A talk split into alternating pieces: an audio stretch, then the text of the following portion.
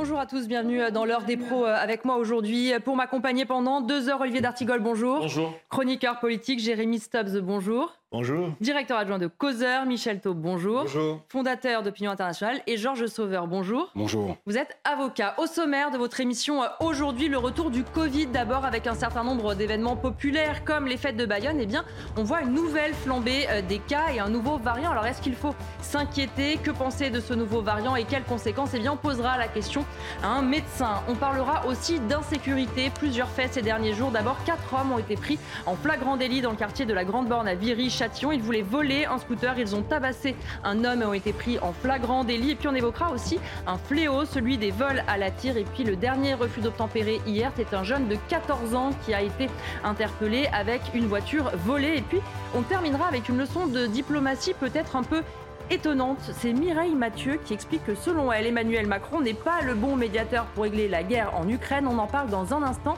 Mais tout de suite le journal avec Félicité Kindoki. Bonjour Elodie.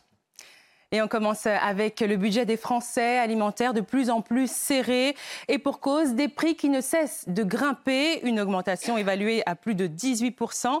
Et face à l'inflation alimentaire, les habitudes de consommation sont appelées à se modifier. Les Français adoptent leur budget en conséquence. Certains disent opter pour des produits moins chers, d'autres n'hésitent pas à se priver de certains aliments, voire même à sauter des repas. Des propos recueillis par Benjamin No. Oui, je fais plus attention. Peut-être que je mange moins de viande rouge. Maintenant, c'est systématique, on dépasse les 100 euros. Et on a l'impression de rien avoir. Et on profite des promotions. Donc ça, veut bien dire que ça a pris un sacré coup. Une commune dépense une fortune pour sauver son patrimoine. Il s'agit de Comblot, dans l'Orne, un petit village de 64 habitants qui a réuni plus de 400 000 euros pour la rénovation de son église datant du XIIe siècle. La somme représente plus de 10 fois leur budget annuel. Les fonds ont été récoltés via l'association Comblot Rénovation. Un reportage d'Aminata Demphal et Florian Paune. Pour la rénovation de leur église, Béatrice de Vilaine et son association ont réussi à réunir au fil des années près de 400 000 euros. Un exploit pour cette commune normande de seulement 64 habitants. Il a fallu créer cette association et puis chercher les fonds. Et la commune a fait un emprunt euh, de 20 ans. Depuis 2008, grâce à sa détermination pour sauvegarder l'église Saint-Hilaire et sa chapelle, de nombreux travaux ont pu être effectués. On a refait le, le confessionnal, on a refait la chaire qui était complètement euh, abîmée, la voûte qui s'écroulait. Les habitants, eux aussi, se sont pleinement investis. Oui, on a remis tout en, état du mieux qu'on a pu. Parce que bon, c'est sûr qu'une église, c'est comme une maison, ça s'entretient. Un travail acharné qui leur aura valu une nomination pour le prix Trévis 2023. C'est un symbole et on tient à ce que ça perdure que ça continue, que ce qui nous a été légué par nos prédécesseurs ne, ne, disparaisse pas. Le public a jusqu'au 25 août pour soutenir la candidature de l'église Saint-Hilaire sur le site de la Fondation de sauvegarde de l'art français. Dans l'actualité internationale, les terribles images aériennes d'Hawaï. Deux îles de l'archipel ont été ravagées par les incendies. La station balnéaire de Layana, que vous voyez ici, a pratiquement été réduite en cendres. À l'heure actuelle, le bilan est lourd. Au moins 53 personnes ont perdu la vie. Un bilan qui pourrait encore s'alourdir dans les prochaines heures. Ces incendies laissent des milliers de personnes sans domicile. Au Niger, feu vert de la CDAO pour une opération militaire. Après le coup d'État, les dirigeants de la communauté économique des États d'Afrique de l'Ouest se sont réunis hier pour rétablir l'ordre constitutionnel. Le ministère français des Affaires étrangères a affirmé son soutien à l'ensemble des conclusions adoptées. Et à l'issue, Emmanuel Macron a fait un point avec ses ministres et l'ambassadeur à Niamey. Alors que le film Barbie est visionné partout dans le monde entier et explose tous les records, le Koweït interdit sa diffusion dans ses cinémas car il porterait atteinte à la morale publique, à l'ordre public et aux traditions par l'introduction d'idées étrangères au sein de la société. Une décision qui pourrait également suivre le Liban. Le point avec notre correspondant Ramzi Malouki.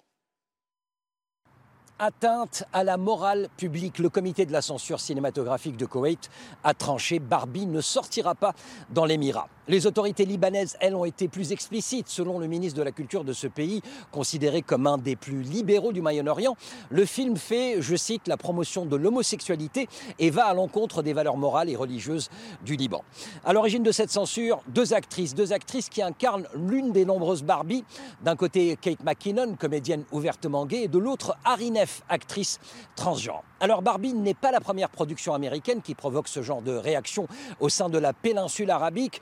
Une politique culturelle toutefois à deux visages. Barbie a ainsi obtenu son visa d'exploitation aux Émirats arabes unis. Autre exemple, l'Arabie saoudite, aux traditions, on le sait, ultra conservatrices, et où le film Les Éternels des studios Marvel avait été interdit à cause d'un baiser entre deux hommes, mais en même temps, Barbie a été autorisée à sortir en salle. Le signe peut-être d'une mutation au sein de ce royaume qui s'est donné comme objectif de devenir le nouveau Hollywood de l'Orient. Pour finir, les images du décollage de l'engin russe Luna 25 en départ pour la Lune. Lancé à 1h10 du matin, heure française, il doit rejoindre le satellite naturel dans 5 jours. Le lancement de la sonde de 800 kg est de 800 kg, oui, est la première mission lunaire pour Moscou depuis 1976, époque à laquelle l'URSS faisait figure de pionnier dans la conquête spatiale.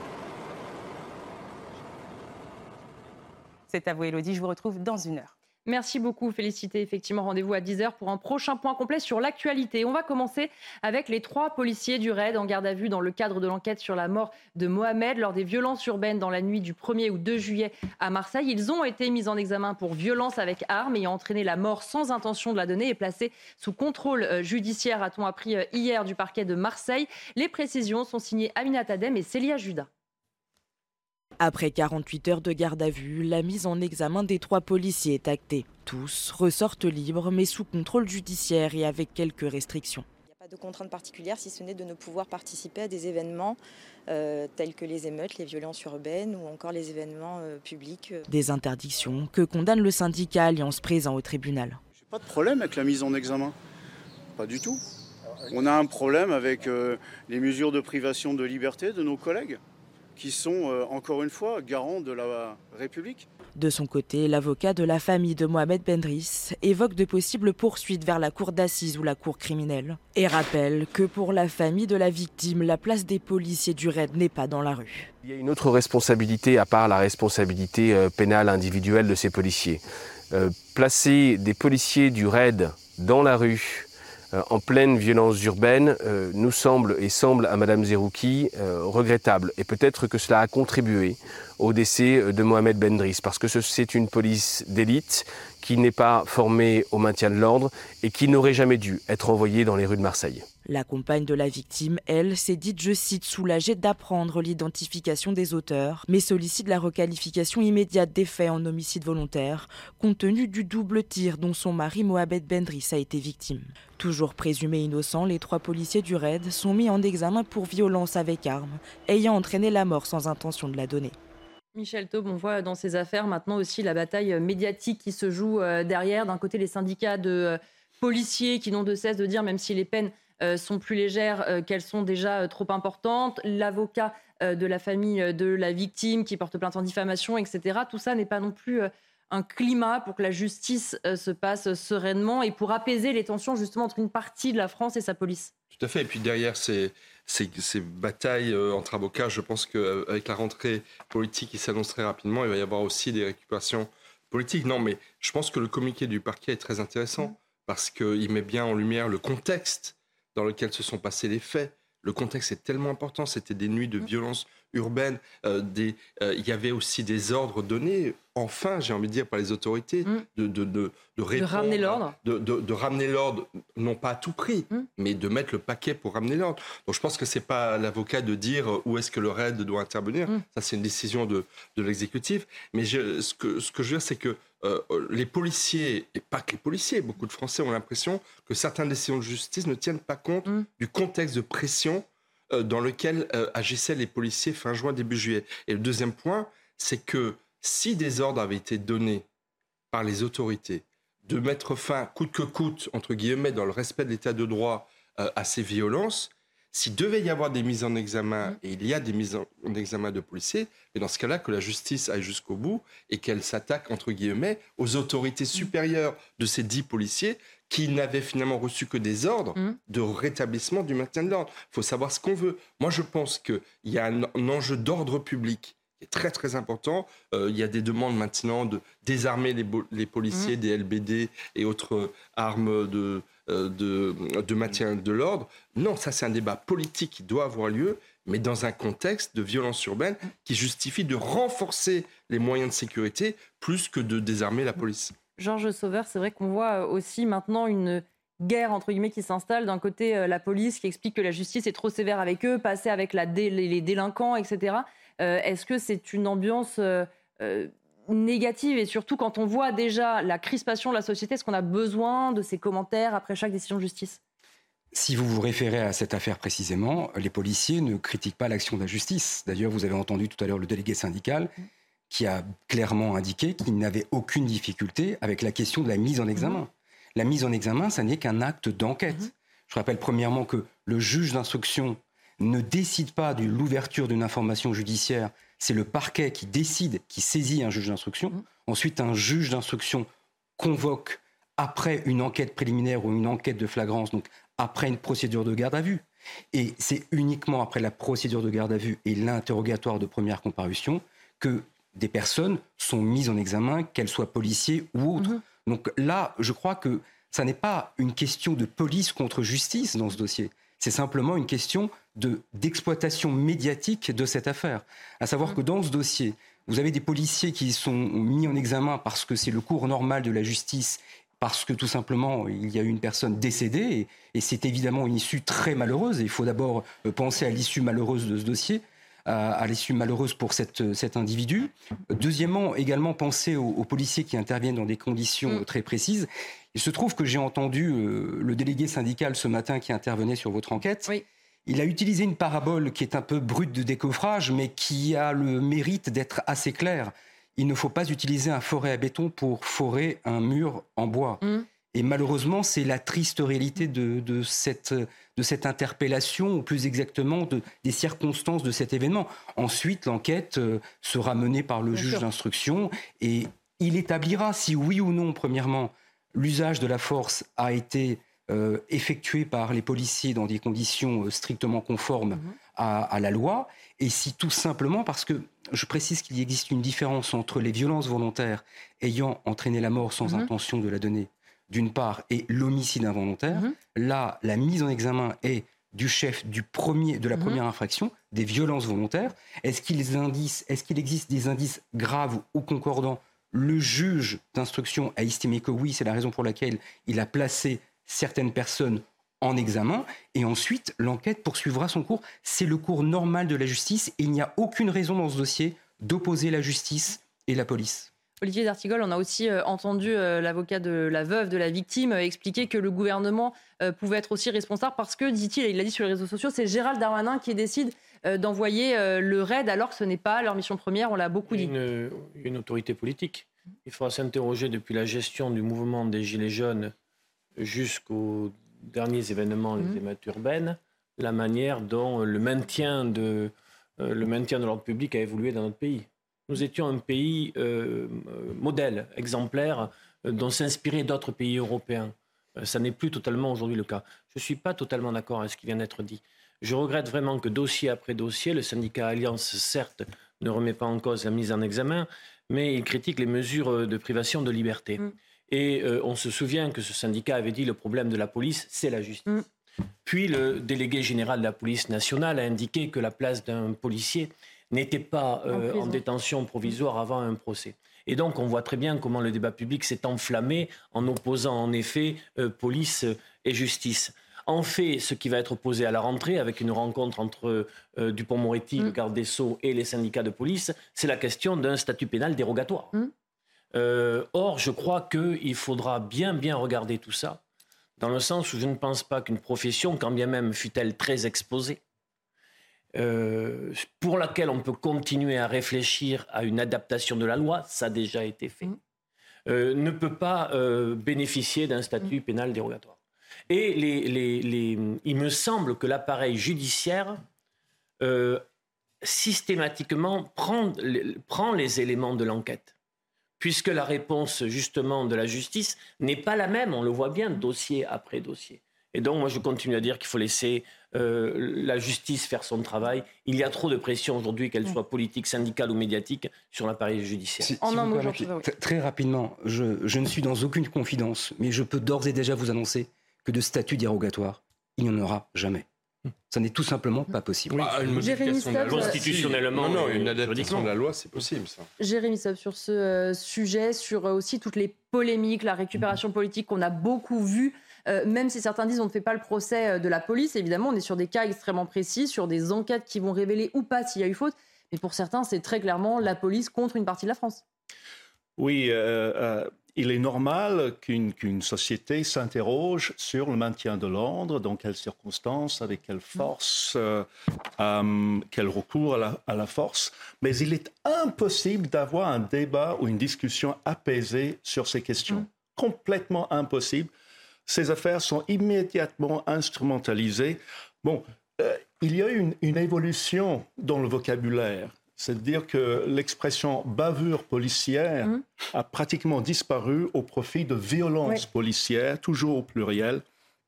Alors, une bavure policière, c'est une erreur de jugement potentielle par un individu ou un groupe d'individus euh, qui ne suivent pas nécessairement mmh. les, ordres de la hiérarchie. Violence policière suggère quelque chose de culturel, mmh.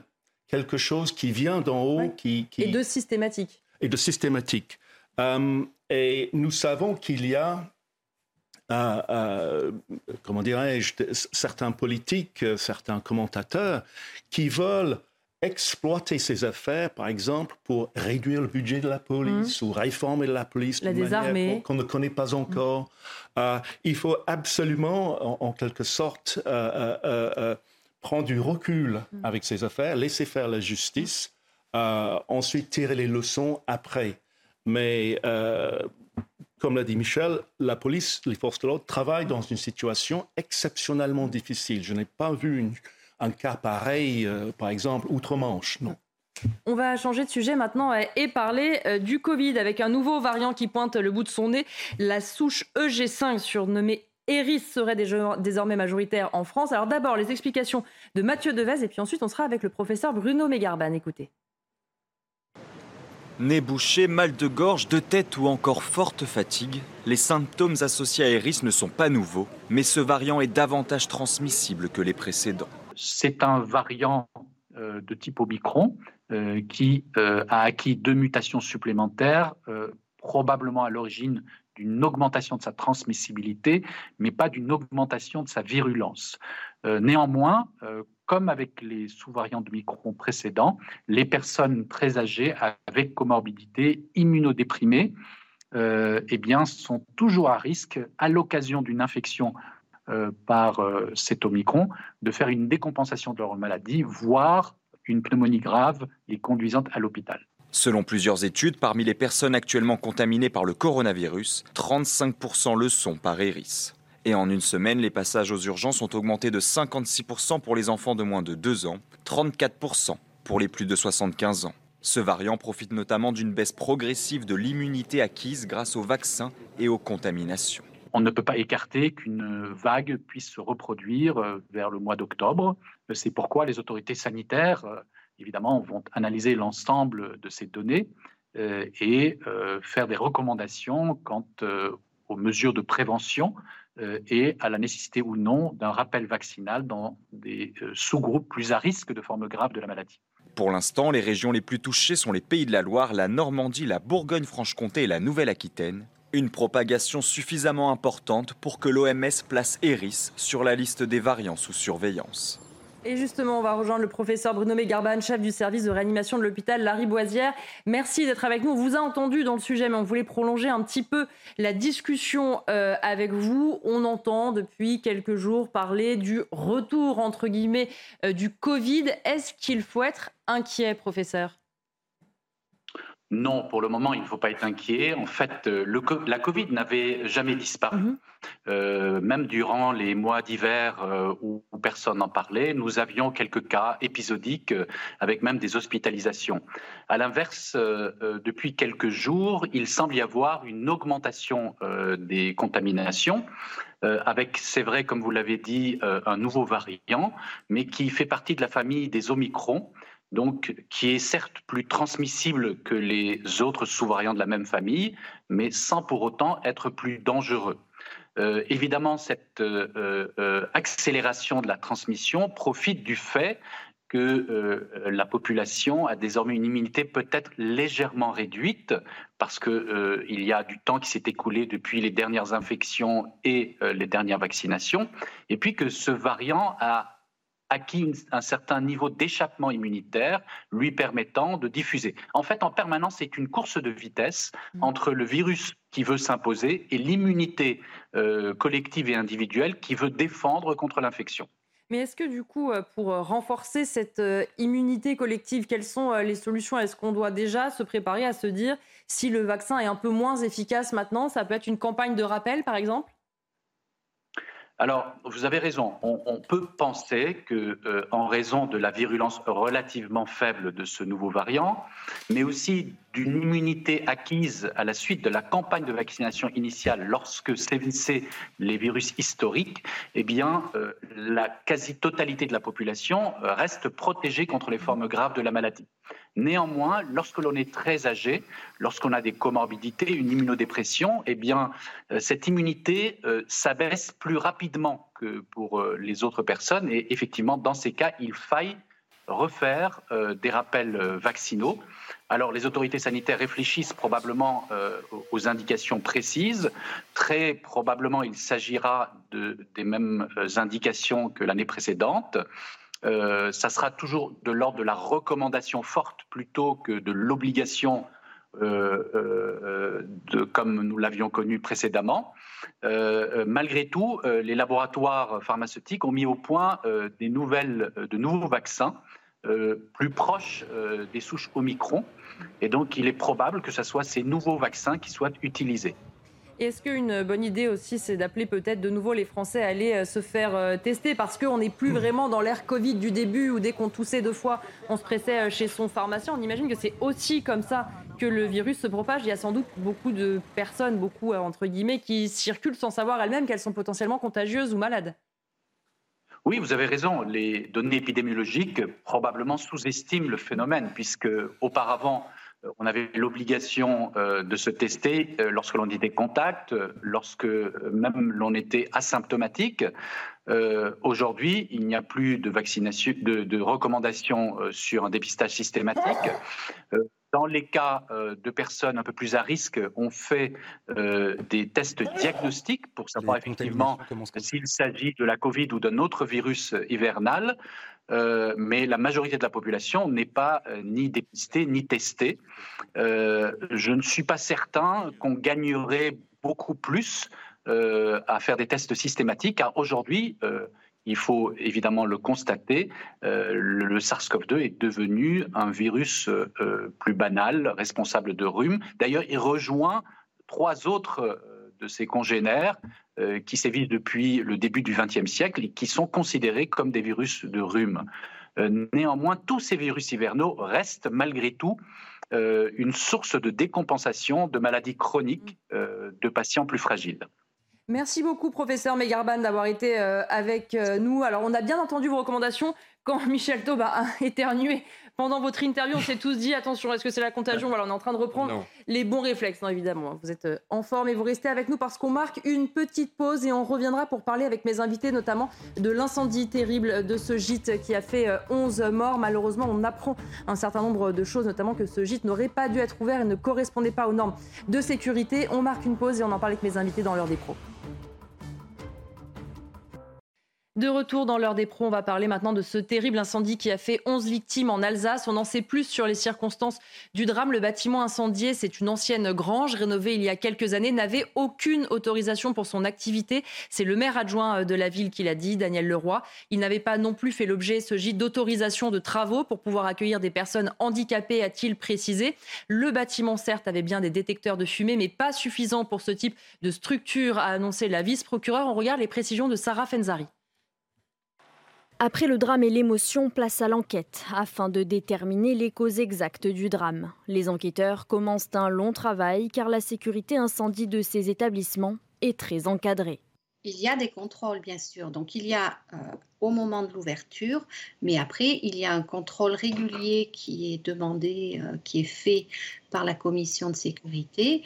Et nous, lorsque nous faisons notre suivi qualité euh, marque, nous demandons aux propriétaires de nous remettre systématiquement le dernier rapport de la commission de contrôle. En général, c'est trois ans ou cinq ans en fonction du type de bâtiment. Pour les hôtels ou les gîtes recevant des groupes de moins de 100 personnes, que l'on appelle aussi des établissements recevant du public avec un hébergement de nuit, les normes sont très strictes. Il faut au moins deux extincteurs de 6 litres dans l'hébergement, un système d'alarme audible dans tout le bâtiment et un éclairage de sécurité incendie pour indiquer les issues de secours. Dans les pièces à risque, comme les cuisines par exemple, un détecteur de fumée est obligatoire et les consignes de sécurité doivent être impérativement présentes dans chacune des chambres. Reste à savoir si l'hébergeur aura une responsabilité ou non dans ce drame. Michel Taube, malheureusement, ce qu'on voit des premiers éléments de l'enquête, effectivement, c'est que euh, pas d'autorisation, la commission de sécurité euh, qui n'était pas encore passée, des détecteurs de fumée présents mais pas adaptés à ce type de grande structure. Comme quoi, on peut se dire que les normes sont parfois quand même utiles pour justement se prémunir contre de, euh, tels drames. D'ailleurs, en étant moi-même colmarien et connaissant bien Winsenheim, comme c'est une journée d'émotion et de, je voudrais partager euh, et être en pensée avec les habitants de Windsor qui sont vraiment mm. traumatisés. Après, ce que je voudrais dire aussi, c'est qu'il faut peut-être que ce drame permette de faire une révision générale mm. euh, de l'état de sécurité de tous les gîtes euh, en France qui accueillent des personnes euh, en situation de handicap, mais il ne faudrait pas en tirer les conséquences qui fassent que ces personnes handicapées ne puissent plus partir en mm. vacances. donc voilà, il, faut, trouver, il faut trouver un juste équilibre et, et c'est pour eux aussi qu'un moment extrêmement précieux dans une vie souvent difficile. Donc voilà, il faut trouver un juste équilibre. Mais la nouvelle euh, ministre en charge du handicap a, du travail devant elle, évidemment, en termes de vérification des normes de sécurité. Jérémy Stubbs, un mot sur ce, drame et malheureusement sur ces annonces qu'on a eues hier qui, euh, sont euh, évidemment dramatiques. On sait que c'est très compliqué d'ouvrir un gîte, d'avoir toutes ces normes, mais comme le dit Michel Taube, c'est aussi pas pour rien qu'elles sont mises en place. Oui, bien sûr. Et, la, France est un pays de vacances. Mmh. Il y a plus de plus plus. C'est un Anglais qui nous le dit. plus d'habitants qui qui, qui, qui, qui, passent leurs vacances en mm. France que dans d'autres pays. Il y a énormément de monde qui vient d'ailleurs. Euh, c'est un facteur social et économique important.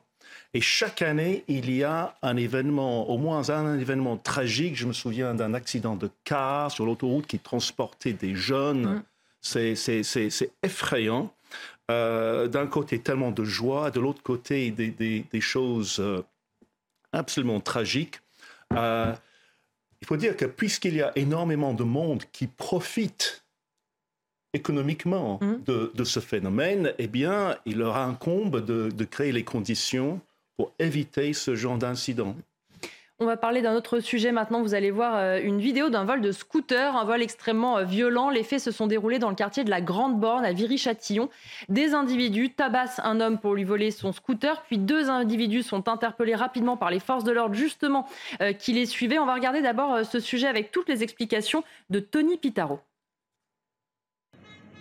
Ce mercredi, vers 19h40 à Grigny, quatre individus circulant sur une moto et un scooter volé se dirige vers un homme et le frappe violemment avec une arme qui se révélera être factice. Cette agression fait suite à trois autres agressions du matin, deux vols à main armée de, stations-service à proximité. Euh, et là, il y a une enquête d'envergure qui est mise en place euh, de manière, de manière à, retrouver euh, tous les individus qui, ont pu participer à ces, à ces actes de, de délinquance. La police qui surveillait déjà la zone a pu intervenir très rapidement. Selon nos informations, Parmi les quatre individus en fuite, l'un d'eux a été interpellé, comme on le voit sur cette image. Un autre individu âgé de 17 ans l'a été par la suite. Les enquêteurs les soupçonnent d'une dizaine de faits de vol. Ça s'est passé sur la RN 445, hein, qui, euh, qui est une grande avenue qui longe euh, tout le secteur de la Grande Borne. C'est vraiment le secteur, euh, on va dire, un peu privilégié des, des délinquants qui y œuvrent pour, pour s'attaquer aux forces de l'ordre et, et commettre leurs méfaits. Le ministre de l'Intérieur, Gérald Darmanin, remercie des policiers. À Grigny, comme partout sur le territoire national, les policiers, singulièrement dans cette affaire, ceux de la BAC, interviennent et interpellent courageusement pour lutter contre des délinquants violents et dangereux. Merci à eux. Ce carrefour avait déjà été au cœur de l'actualité en 2016, où quatre policiers avaient été pris pour cible par des jets de cocktails Molotov. Euh, Georges Sauveur, on voit effectivement euh, ces quartiers de reconquête euh, républicaine avec ces scènes malheureusement qu'on voit de plus en plus. On se félicite en revanche des interventions, notamment comme celle-ci de la police, mais on voit une fois de plus, ça rejoint le thème de tout à l'heure, dans quelles circonstances, face à quel degré de violence ils sont confrontés. Quand on voit la vidéo, évidemment, on a flouté la personne agressée, mais c'est d'une violence inouïe. Ils sont prêts à tout. On est en plein milieu d'un carrefour, ça peut bloquer les voitures, il peut y avoir un accident, rien ne compte. J'ai une triste nouvelle pour vous. Tant qu'il y aura des hommes sur Terre, il y aura des vols de diligence. Et donc, vous n'empêcherez pas cela. Il faut savoir que pour situer géographiquement euh, cet endroit, mm. il est à quelques pas de, du plus grand établissement pénitentiaire mm. d'Europe, à savoir euh, la maison d'arrêt de Fleury-Mérogis. Et, donc, c'est un endroit qui est très connu. Grigny, la Grande Borne, euh, lorsque j'étais adolescent, nous en parlions déjà. Mm et je n'étais pas adolescent euh, ni hier ni avant-hier. Donc les appellations changent. Aujourd'hui, nous appelons ça euh, quartier de reconquête républicaine. Dans 10, 20, 30 ans, il y aura certainement une nouvelle, une nouvelle appellation, mais ce quartier sera toujours là, avec les difficultés euh, qu'il engendre par sa conception même, parce qu'il est, il est enfermé, mmh. pour ne pas dire il est encastré, et il y a d'innombrables personnes qui euh, passent de la grande borne à la case Fleury-Mérogis. Mmh. Nous en parlons, nous, avocats, euh, magistrats, gens de justice ou commentateurs euh, politiques, par exemple, depuis des décennies. Mais la seule chose qui varie dans tout cela, ce ne sont que les appellations mmh. qui sont données à ces quartiers. Sur ce que vous venez d'entendre, Olivier D'Artigol, est-ce qu'effectivement, il faut se dire, ça ne changera jamais? On sait qu'il y a eu beaucoup d'argent mis dans ces quartiers, qu'il y a eu des tentatives de politique de la ville, de plan banlieue, etc. Et pourtant, est-ce que ça change vraiment quelque chose? le sujet, parce que je suis issu aussi d'une ville où il y a deux quartiers dits prioritaires de la ville. Euh, il y a pas mal d'articles aujourd'hui qui sortent sur euh, post-émeute, sur euh, le bilan des politiques de mmh. rénovation mmh. urbaine. je regrette d'ailleurs qu'on ait, mis sur le, sous le tapis le dernier rapport Borloo. Mmh. Euh, qui était euh, un homme euh, de sagesse, qui s'était bien entouré mm. avec, les élus, de avec les élus de ces villes qui sont les experts du quotidien pour apporter des réponses. Et bien sûr, il y a eu des milliards d'euros, mais quand on, met ça proportionnellement à la population, mm. c'est pas plus doté que d'autres territoires, avec une, des opérations sur le bâti, mais des choses qui seront continuées à se déliter concernant l'humain. Euh, moi, je préfère quand les associations étaient, euh, étaient euh, fortes dans ces mmh. quartiers, quand il y avait plutôt des gardiens d'immeubles que des digicodes, mmh. quand il y avait des commissariats de proximité. Les élus de Grigny demandent un renforcement des moyens de police. Quand il y avait tout le réseau d'éducation populaire qui permettait de mettre un plus grand nombre d'adultes en face des enfants. Moi, je suis un enfant des quartiers populaires et je sais ce que je dois à mes éducateurs. Donc il y a beaucoup de choses qui se sont délitées. La sécurité étant un problème très difficile. C'est d'ailleurs les habitants même de ces mm, quartiers qui subissent euh, oui, les, qui ont été les, premières victimes des émeutes. problèmes de sécurité et de tranquillité publique. Il faut donc des, des, des, réponses globales. Et en arrêtant, j'ai envie de dire, les arguments de tarte à la crème du type euh, il y a eu beaucoup d'argent de déverser, euh, donc il faut maintenant tout couper, supprimer les allocations mm. familiales et la question sera réglée. On va écouter euh, justement euh, Claude Carion, il est euh, secrétaire départemental Alliance Police 91, justement sur ce thème, sur ces quartiers dits de, reconquête républicaine. Cette, zone, donc je rappelle que c'est euh, le quartier de la Grande Bande, est un quartier de reconquête républicaine, hein, avec euh, des moyens qui ont été mis euh, en place, qui, qui ont tendance à s'estomper puisque les effectifs ne sont pas assez nombreux. Mais néanmoins, le travail continue de la part de, mes collègues, qui, malgré l'ultra-violence faite dans ce quartier, continuent à interpeller, continuent à, confier les individus à la justice qui, qui doit faire son travail, elle aussi, je dois le rappeler. Michel Taub, dans ces euh, territoires, est-ce que le problème, ce n'est pas euh, uniquement les moyens, mais la volonté aussi euh, politique? Il ne suffit pas forcément d'injecter, il faut avoir une vision, une possibilité de sortie aussi pour ces jeunes. Écoutez, qu'il y ait des territoires perdus de la République, ça fait 20 ans que beaucoup d'observateurs le disent. je pense que les 533 communes qui ont été touchées par les violences urbaines fin juin, début juillet, ne sont pas que dans des quartiers non, et loin de, là. de la ville et de loin. Et je pense que parler de, ces quartiers, c'est presque se tromper d'une génération. Mmh. Parce que je pense que la violence a tellement augmenté dans notre société que ça n'est plus des quartiers perdus de la République que nous, face auxquels nous devons agir, mais nous avons une génération, une génération perdue de la République une génération de jeunes qui effectivement sont complètement ensauvagés. Alors est-ce qu'ils sont ensauvagés parce qu'il manque des euh, éducateurs euh, dans ces quartiers, parce que euh, les politiques associatives ont baissé, parce que les, parce que les familles ont éclaté, que vous avez beaucoup de familles monoparentales, parce que les jeunes sont influencés par Internet et qu'ils sont de plus en plus dans l'irrespect de leurs parents, de leurs enseignants et, et des policiers. La réalité, c'est qu'on a des violences considérables. Et je voudrais ajouter que c'est sûr que les images sont impressionnantes. Mm. Elles permettent de prendre conscience de ce à quoi tous les jours mm. la société a à faire face, que ce soit les habitants de nombreux quartiers, mais encore une fois, ce n'est pas que des quartiers politiques de la ville, de tels faits de violence, il y en a malheureusement un peu Oui, on a vu dans des villes moyennes, des, même des petits villages. Hein. Mais il y a des personnes qui ont à faire tous les jours, ce sont les policiers. Mm. Et je pense qu'encore une fois, on ne peut pas comprendre on ne peut pas comprendre les, mesures de police qui sont prises sans tenir compte de ce contexte dont ces images sont parmi de nombreux autres. L'illustration, enfin encore une fois, la, personne qui frappe sur une mm. personne à terre, bon, c'est même pas sauvage, c'est une bête humaine. Il y, y, a, une violence dans la violence. J'espère que la justice va être très très ferme et que même au cœur de l'été, il va y avoir une comparution immédiate, une très lourde sanction pour tenter d'avoir, je dis bien tenter, d'avoir un effet dissuasif. Georges Sauveur, puis Jérémy. Très brièvement, je voudrais simplement faire le lien avec un précédent sujet. Vous aurez simplement constaté qu'une interpellation a été euh, effectuée très rapidement mm. et que tout simplement c'est représentatif pas seulement de l'immense majorité, mais de la quasi-exclusivité mm. des interpellations et des actions de la police en France. Évidemment. Jérémy Stubbs, sur ces images qu'on vient de voir, on va parler dans un instant aussi euh, des vols à la tire, de ces actes euh, où ces syndicalistes policiers le disaient, malheureusement, ils s'habituent à cela, c'est quasiment systématique. Et d'ailleurs, ils ont interpellé très vite parce qu'ils savent que souvent ça se passe à ce carrefour et donc il était surveillé.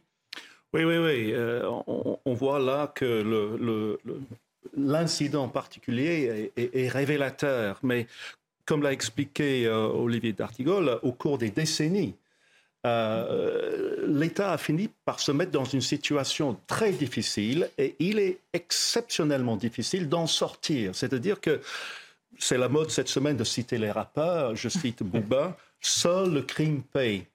Alors souvent, le crime peut avoir une origine euh, économique. On, on, est pauvre, on a besoin de quelque chose. Mais là, on voit que le crime est devenu euh, une mode, un mode de vie pour un grand nombre de personnes l'économie du crime est, telle bah que euh, même, même l'État n'a pas vraiment les moyens d'en venir à bout.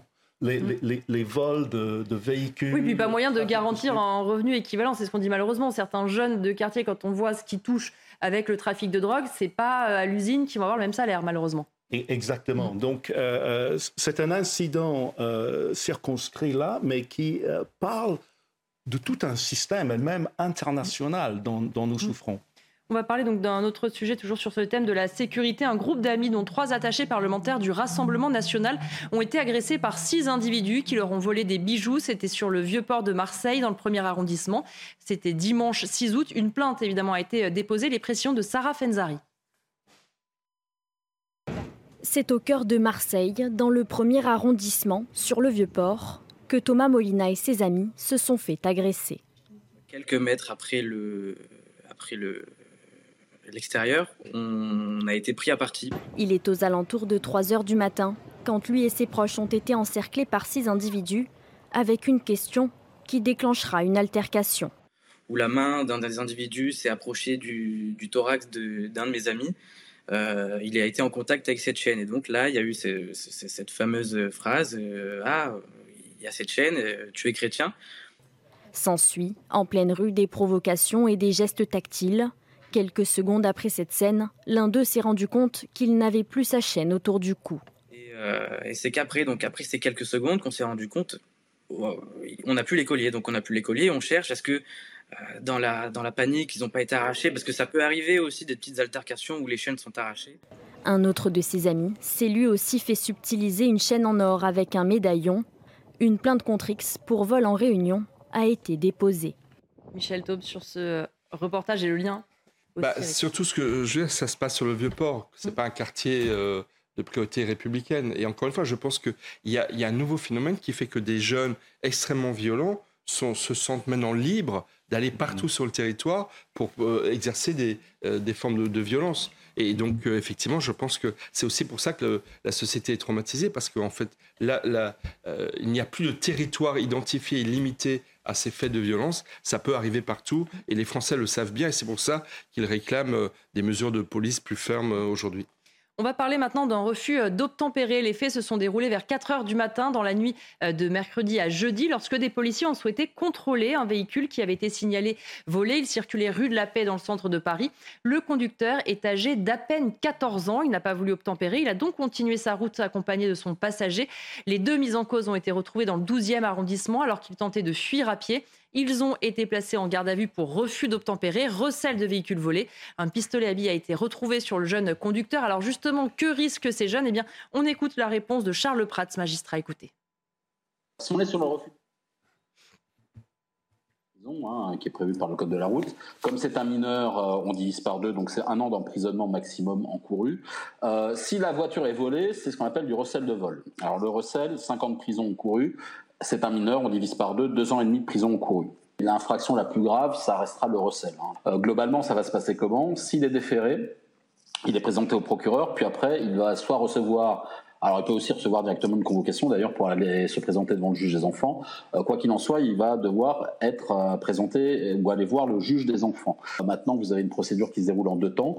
C'est-à-dire que vous allez avoir un premier temps, au bout de quelques semaines, quelques mois, une audience de jugement sur la culpabilité. C'est-à-dire que la, juridiction, soit le, euh, juge des enfants tout seul dans son cabinet, soit le tribunal pour enfants, va décider si oui ou non euh, le jeune est coupable des faits qui lui sont reprochés, va s'ouvrir une période de probation, donc où il va être un peu évalué, suivi par les éducateurs euh, de la protection judiciaire de la jeunesse, avec le juge des enfants qui assurera le suivi. Et ensuite, à l'issue de cette période, euh, sera décidé de la sanction, soit une sanction éducative, soit une peine éventuelle. Olivier D'Artigol, de nouveau, quelqu'un de très jeune, 14 ans, qui vole une voiture, qui la conduit, qui n'obtempère pas. C'était aussi une des grandes questions euh, des émeutes, c'était cette violence. Maintenant, chez les très jeunes, certains émeutiers avaient 11, 12, 13 ans. Oui, je me suis occupé par le passé d'une mission locale euh, pour suivre l'insertion sociale et professionnelle des, jeunes de 16 à 25 ans.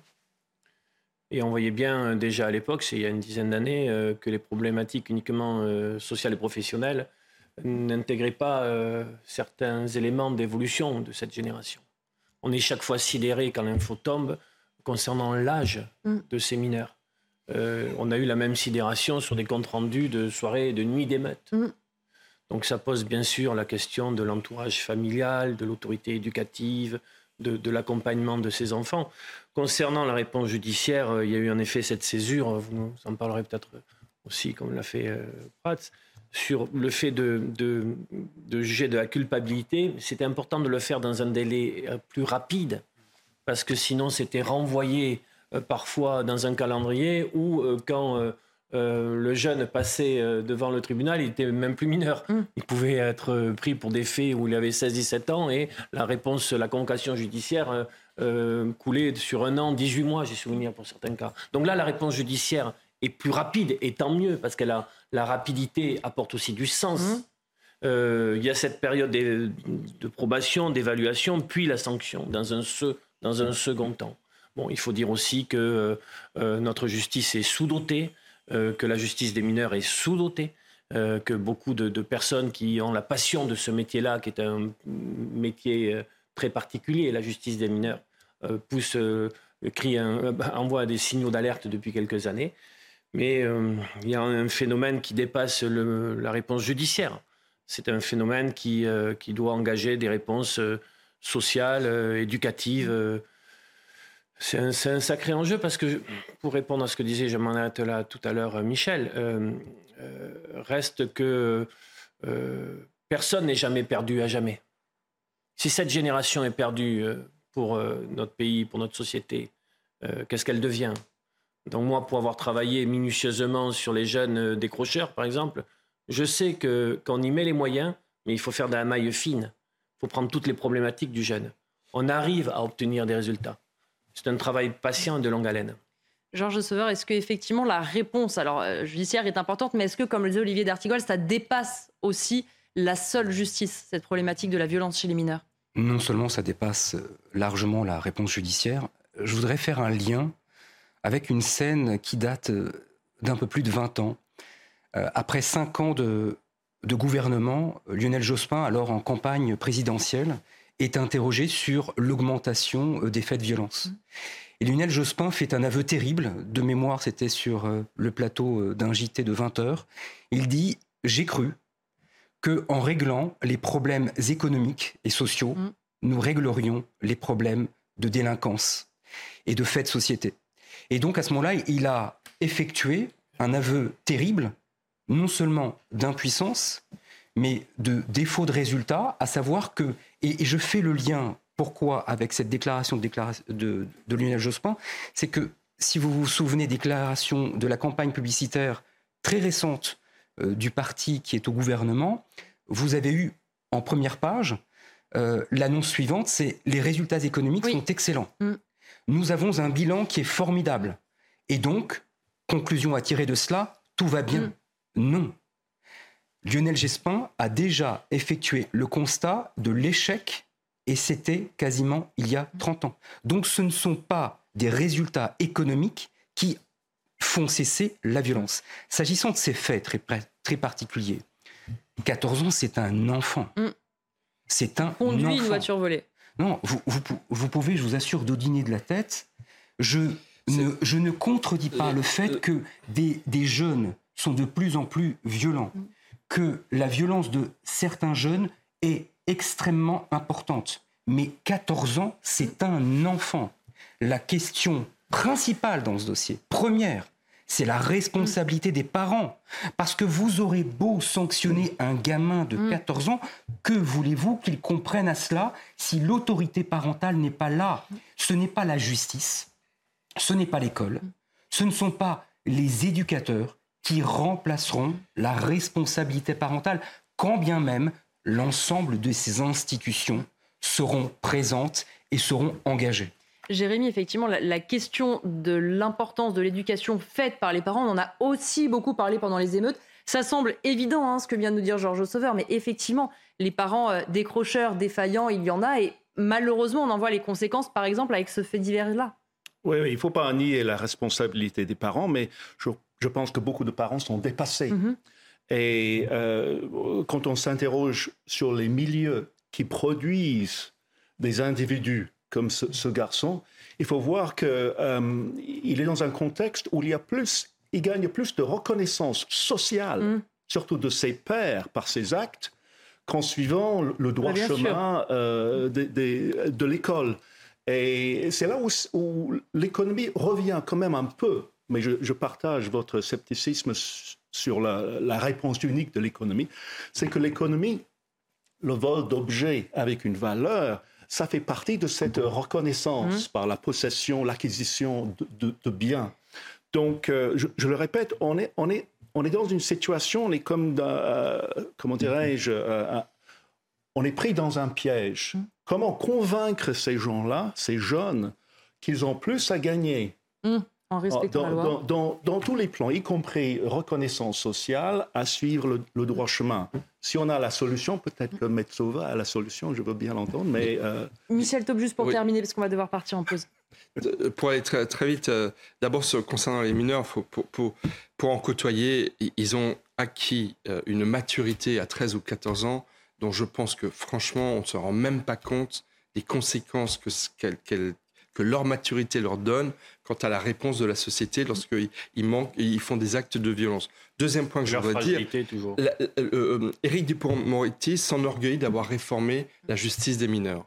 Et en dissociant le moment de la reconnaissance de culpabilité avec le prononcé de la peine qui intervient plus tard, je pense qu'honnêtement, c'est peut-être une erreur, parce que pour un enfant, justement, la peine est peut-être le seul moment où il comprend, où il peut mesurer la gravité des faits qu'il a commis. Donc je ne suis pas sûr que la réforme qui a été prise soit bonne. Et enfin, dernier point sur les refus d'obtempérer, je veux dire, le pauvre Naël qui est mort, et sa mort est tragique, mm.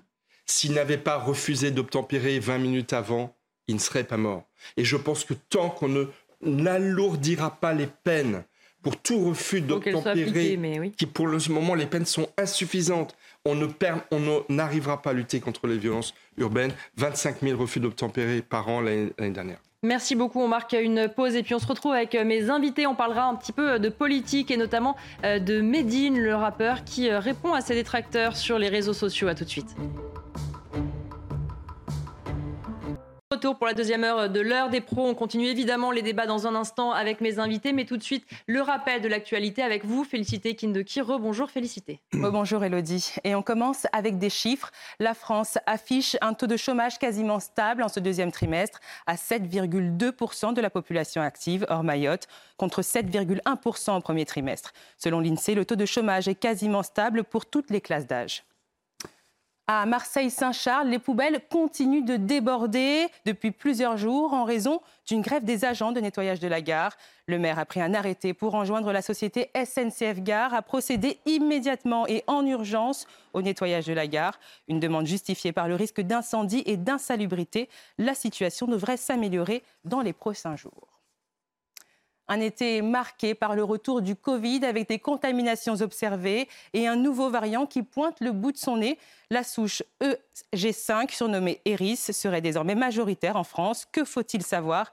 Daniel Simeka, docteur généraliste, était notre invité de la matinale. Je vous propose de l'écouter.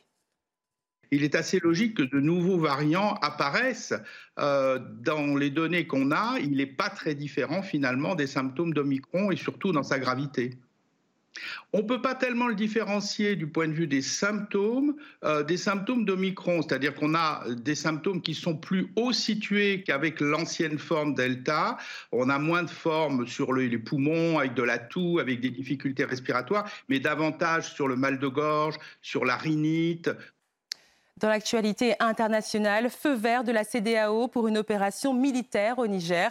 Après le coup d'État, les dirigeants de la communauté économique des États d'Afrique de l'Ouest se sont réunis hier pour rétablir l'ordre constitutionnel. Le ministère français des Affaires étrangères a affirmé son soutien à l'ensemble des conclusions adoptées. Les précisions du général Clermont, invité de la matinale ce matin du sommet qui s'est déroulé hier, il n'y a pas eu véritablement de changement de la stratégie de la CDAO, qu'on peut appeler la stratégie de l'eau chaude et de l'eau froide. L'eau chaude, c'est la priorité aux négociations, à la solution politique, mais en l'absence de volonté et devant l'intransigeance des, euh, putschistes, euh, la CDAO brandit son arme, son double bâton. Le premier bâton des sanctions économiques, euh, qui sont très violentes et qui, avec celles de la communauté nationale, vont peser très lourd sur l'économie et donc sur la population du Niger. Et la deuxième, c'est la menace d'une opération militaire qui a passé un stade supplémentaire dans la mesure où on était passé au préalablement dans l'adoption d'une opération de principe avec un concept d'opération, la réunion des chefs d'état-major, on, on cette fois-ci dans ce qu'on appelle en termes militaires la génération de force. C'est-à-dire que cette force va être créée, le concept est, posé, on va demander aux pays qui veulent participer de déclarer des unités, on va mettre ces unités en, mouvement et on va assembler la force de manière à faire une opération euh, imminente Évidemment, euh, rassembler la force, ça prendra quelques jours, donc il ne faut pas s'attendre à une opération sauf des éléments qu'on n'a pas euh, dans les prochaines heures, mais plutôt dans les prochains jours. En tout cas, cette force sera prête à opérer dans les prochains jours. C'est la stratégie de la CDAO, euh, privilégier la voie diplomatique, mais brandir de plus en plus fermement une opération militaire. Et après Jeff Bezos et sa société Blue Origin qui envoie des personnes lambda dans l'espace, c'est au tour du milliardaire Richard Branson via sa société Virgin Galactic. Hier, les premiers touristes spatiaux ont été transportés par l'entreprise américaine et sont revenus pour raconter cette expérience surréaliste. Un reportage de Maxime Lavandier. À leur arrivée, ils sont applaudis comme des héros. John Goodwin, Kesha Shaaf et sa fille Anastasia Myers ont été les premiers touristes spatiaux envoyés par le milliardaire Richard Branson et sa société Virgin Galactic. C'était une expérience complètement surréaliste. C'était sans aucun doute le jour le plus excitant de ma vie. Partis depuis le Nouveau-Mexique, les trois passagers ont pu observer pendant quelques minutes et en apesanteur les courbes de la Terre et l'espace infini dans lequel elle se trouve.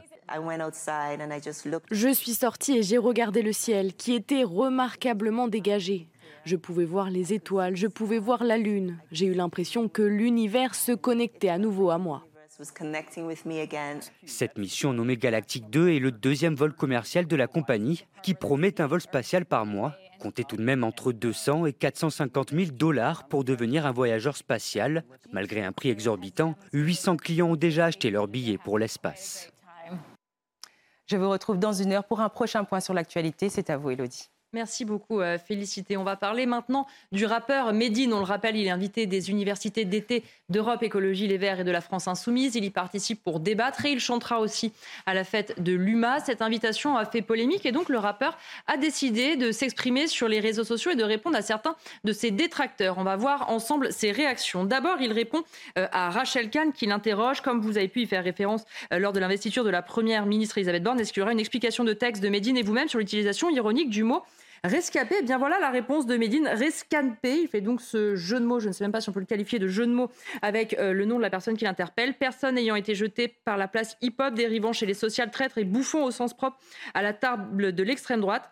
Euh, de, comme il y a eu une polémique, il ajoute ensuite en dessous aucune allusion à une quelconque origine ou histoire familiale. Georges Sauveur, eh ben quand on voit ce tweet, on se dit, euh, il ose tout historiquement, euh, avant de parler même de juridiquement, la formule est connue, mhm. elle est consacrée même par certains.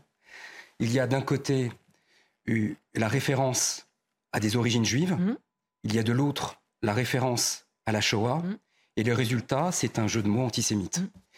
Il y a des personnes qui, en France, ont été bannies politiquement de la sphère de la sphère médiatique ou de la sphère politique, en tout cas, définitivement en raison d'un jeu de mots pareil. Donc c'est évidemment, euh, je, ne qualifierai pas euh, juridiquement parce que je, n'ai pas envie de m'aventurer sur cette qualification juridique. En revanche, je fais ce constat que 40 ans plus tard, après un certain jeu de mots qui avait été définitivement condamné par la totalité euh, du spectre politique, mm. aujourd'hui, manifestement, ça ne pose pas problème à certaines parties mm. du spectre politique effectivement, sur les réseaux sociaux, en réaction, on voit ce à quoi fait référence euh, Georges Sauveur, c'est-à-dire euh, les euh, jeux de mots, une fois de plus, à prendre entre guillemets, qu'a pu faire Jean-Marie Le Pen par le passé. Et là, on voit que c'est totalement admis, qu'on ne voit pas cette partie de la gauche qui l'invite à se dire là désormais c'est un peu trop. On savait, on connaît les positions du rappeur Medine, c'est d'ailleurs pour ça que ça fait polémique. Lui, il persiste il signe. Alors, il met aucune allusion pour se dédouaner, sans doute un peu, et peut-être sur le plan juridique, mais bah, c'est une manière de, tout bonnement dégueulasse. C'est une manière de rajouter une couche et d'attirer l'attention de ceux qui n'auraient pas compris. Euh, oui, si quelqu'un n'avait pas compris. Le... A, des mm. origines notamment juives. Mais euh, franchement, Médine, c'est pas n'importe qui. Mm. Médine, c'est une, c'est un artiste qui s'engage politiquement petit à petit de mm. plus en plus. Oui, qui s'engage hein. dans ses textes, qui s'engage au Havre, dont il, d'où il est originaire et où il habite, euh, dans le conflit sur les retraites, il a été sur le terrain, euh, aux côtés des, euh, des, grévistes de Total notamment, et qui va passer la fin de l'été dans les universités d'été de toute l'extrême gauche. Et je pense que Médine, il est cette personne qui incarne la soudure qui est en train de se faire entre l'extrême gauche bobo socialo-gauchiste et les quartiers qui ont... pas la France insoumise, Europe Écologie Les Verts Mais parce que plutôt que l'extrême gauche socialo-gauchiste. Oh, bah, non, il s'agit de LFI et Europe Écologie Les Verts. Ah ça n'est ni le Parti et, socialiste. Olivier Faure avait déjà dénoncé hein, les prises de parole. Oui, oui. Olivier, sur la caractérisation. Vous ne pouvez, pas dire ça. Mais quand, quand Jean-Luc Mélenchon au premier tour de l'élection présidentielle, a fait 20% des voix. Mais là, je vous parle de ce qui a, s'est passé et, là. Et, et, lorsque dans les quartiers qui se sont enflammés comme à Nanterre, il fait 44, 47% Mais je vous des voix de ce qui se au premier passe là, tour. sur la ferme Donc il y, a- il y a une sociologie électorale. Il y a une sociologie électorale. Il y a une sociologie électorale. Et j'ai écouté une vidéo récente de Medine qui dit une chose très importante, c'est qu'il dit que son audience à lui, ses auditeurs, commencent à passer à l'engagement politique en allant, en décidant d'aller voter. Et il y a une stratégie. Si Médine va, évidemment, il y a ses propos antisémites, qui d'ailleurs, euh, de Jean-Marie Le Pen avaient non seulement été condamnés par la classe politique, mais ils avaient aussi été condamnés par la justice. Par la justice. Donc, euh, espérons que euh, Gérald Darmanin, qui est prompt, et souvent il a raison à réagir, euh, va pouvoir diligenter des poursuites pénales contre ce, ce tweet de, de Médine. Mais au-delà de ces posture euh, antisémite et, et- et raciste, il y a de la part de Médine une stratégie politique de, de, de regrouper les, les, les dits damnés de la terre, les nouveaux damnés de la terre, que sont d'un côté les sociaux, je répète, écolos de gauche, et d'autre part les quartiers islamo-gauchistes, qu'on en veuille ou pas, dans sa doctrine, c'est de cela qu'il s'agit, et qui, et qui a une finalité électorale de constituer un électorat de d'insurrection contre les valeurs de notre République. Moi, je ne sens pas les talents pour faire l'exégèse de la pensée philosophique de Médine, dont je me moque totalement. Si est que- Euh, non, non, mais ça va. Je pense qu'il faut pas s'en parce moquer. que C'est aussi Je voir. pense pas le- qu'il faille s'en je- moquer. je- C'est aussi voir le, le- le désarroi d'une partie de la gauche que d'en faire un sujet. Moi, je suis pour qu'on soit extrêmement euh, rigoureux et précis sur la caractérisation. Ce n'est donc pas l'extrême gauche, gaucho euh, socialiste ou je ne sais pas quoi. Il s'agit d'une invitation à l'université d'été d'Europe Écologie Les Verts et des Insoumis. Les dirigeants insoumis et verts se sont expliqués en arguant du fait que euh, ce rappeur aurait évolué. Il a changé. On a euh, euh, entendu ça de, de- de diverses manières sur les derniers jours. Euh, les derniers tweets est un retour au réel tonitruant Oui, là, il n'y a plus qui devrait, qui devrait amener, est-ce qu'on peut dire en politique comme dans la vie en général, nous nous sommes trompés C'est pas, On n'est pas frappé d'indignité nationale quand on dit, mais de fait, nous nous sommes trompés. Parce que ce reste en paix est, un- est intolérable, inacceptable, injustifiable. C'est la caractéristique d'un antisémitisme qui est un poison. Donc il faudrait que quand on est un dirigeant politique, appelé à exercer des fonctions, simplement dire dans la seconde qui suit, ça c'est pas possible, c'est terminé. Je me demande pourquoi des dirigeants formés intellectuellement, qui voient très bien passer ce tweet, sont dans cet accompagnement qui amène au précipice, qui amène à la défaite morale Mmh. Oui, il n'y a politique. pas de condamnation. Mmh. politique, il va sans dire, mais à la défaite morale absolue. Donc je, j'en connais certains, pas beaucoup de contacts en ce moment, parce que j'ai changé d'activité. Mais euh, il y a quelque chose qui est en train de se passer qui est, qui est redoutable. Et on va regarder une autre de ses euh, déclarations, parce qu'il s'exprime euh, de manière assez prolixe ces dernières heures. Il dit À droite, ils ont peur de mes discours. À gauche, ils pourraient s'en servir. Alors, Olivier, pardon, je vous redonne la parole. Je vous la donne dans un instant. Mais J'étais- J'étais sauré par Non mais c'est honnêtement, là il est en train limite de les coincer en disant regardez moi mon discours il va pouvoir vous servir. Il a conscience d'être en position Mais, de force. Euh, c'est un vecteur auprès d'un très grand nombre de jeunes. Mmh. Euh, et donc, il sait très bien là qu'il fait sauter à la corde les uns et les autres. Euh, et donc, il joue du moment avec une certaine forme d'habileté dans la communication. Sauf que je m'interdis de- de- de- d'accompagner le commentaire de sa stratégie à partir du moment où il y a ce tweet. Ce tweet le disqualifie. Voilà.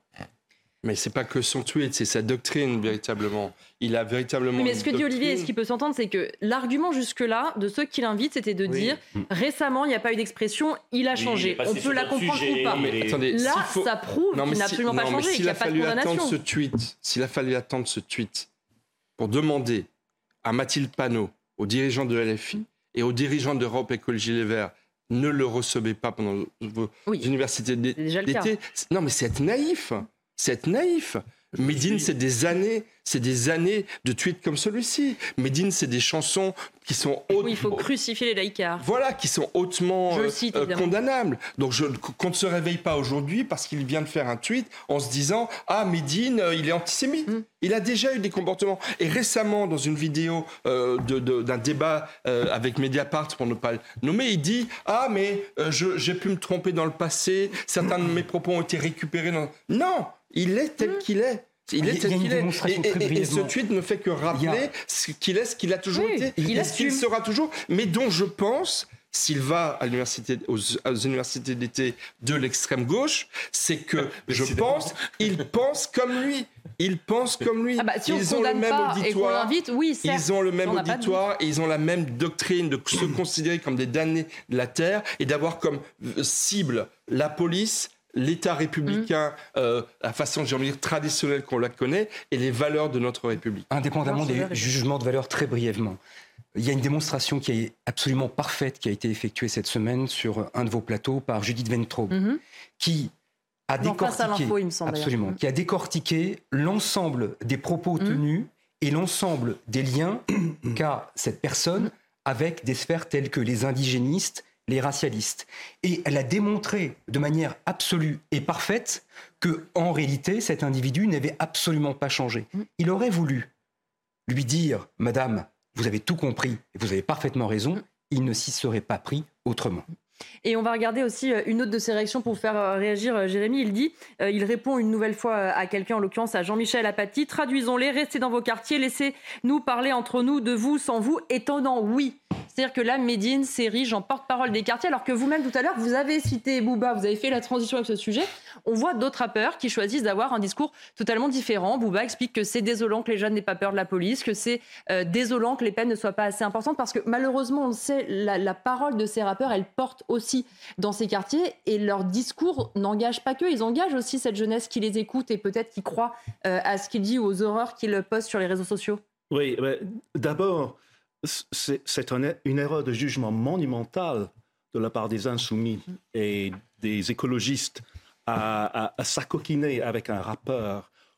Outre-Manche, outre-Atlantique, il y a moult exemples de rappeurs qui, euh, excusez euh, euh, le jeu de mots, qui dérapent, mmh. qui, qui, veulent avoir une dimension politique et ensuite qui, qui, qui, qui redeviennent complètement antisémites. Mmh. Donc, ils auraient dû se méfier. Mmh. en, sachant que mais ils savaient. Mais Ensuite, j'ai j'ai fait mes trois points. je me retire. non, non, allez-y, allez-y, vous êtes le bienvenu. Ici, euh, il, se présente, comme vous l'avez si bien dit, en tant que meilleur ambassadeur hmm? des quartiers.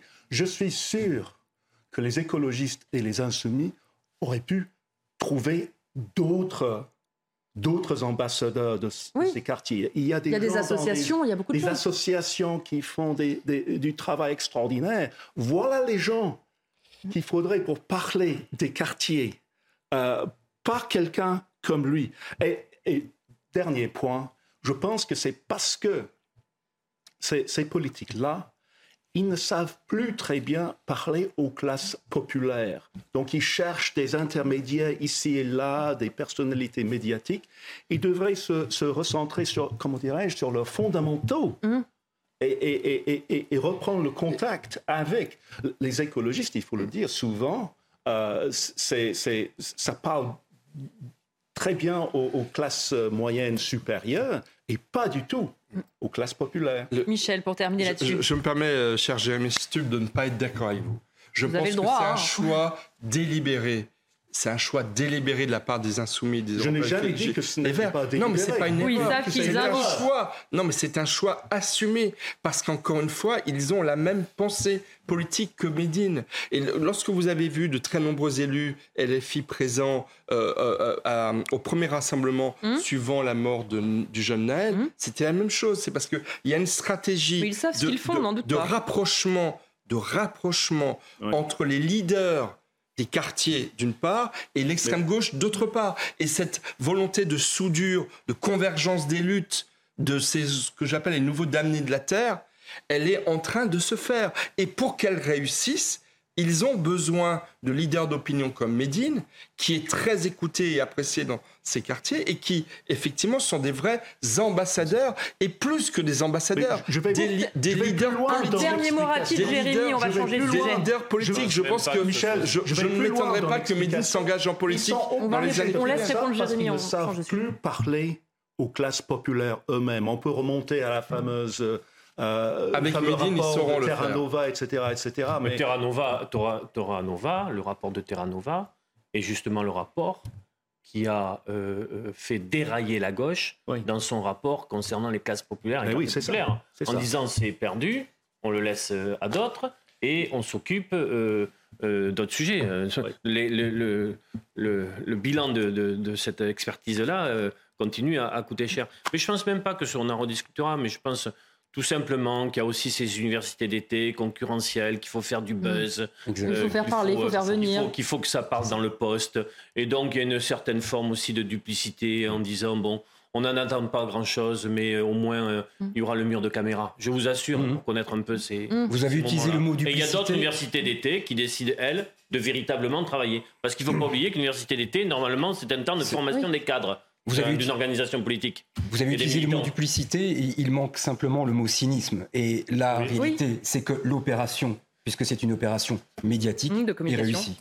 Euh, Olivier D'Artigol, juste un dernier mot avec vous pour terminer, parce qu'on le rappelait, effectivement, euh, une, une partie de la gauche, notamment le Parti socialiste, a toujours condamné les propos de Médine. Olivier Faure l'a fait euh, à plusieurs reprises. On voit aussi sur ces sujets-là un peu la fin de la NUPES entre cette partie de la gauche, LFI, Europe Écologie Les Verts, qui vont euh, jusqu'au bout, et le Parti socialiste qui reste sur des positions euh, Mais beaucoup plus je l'ai souvent républicaines. dit sur ces, sur ces plateaux.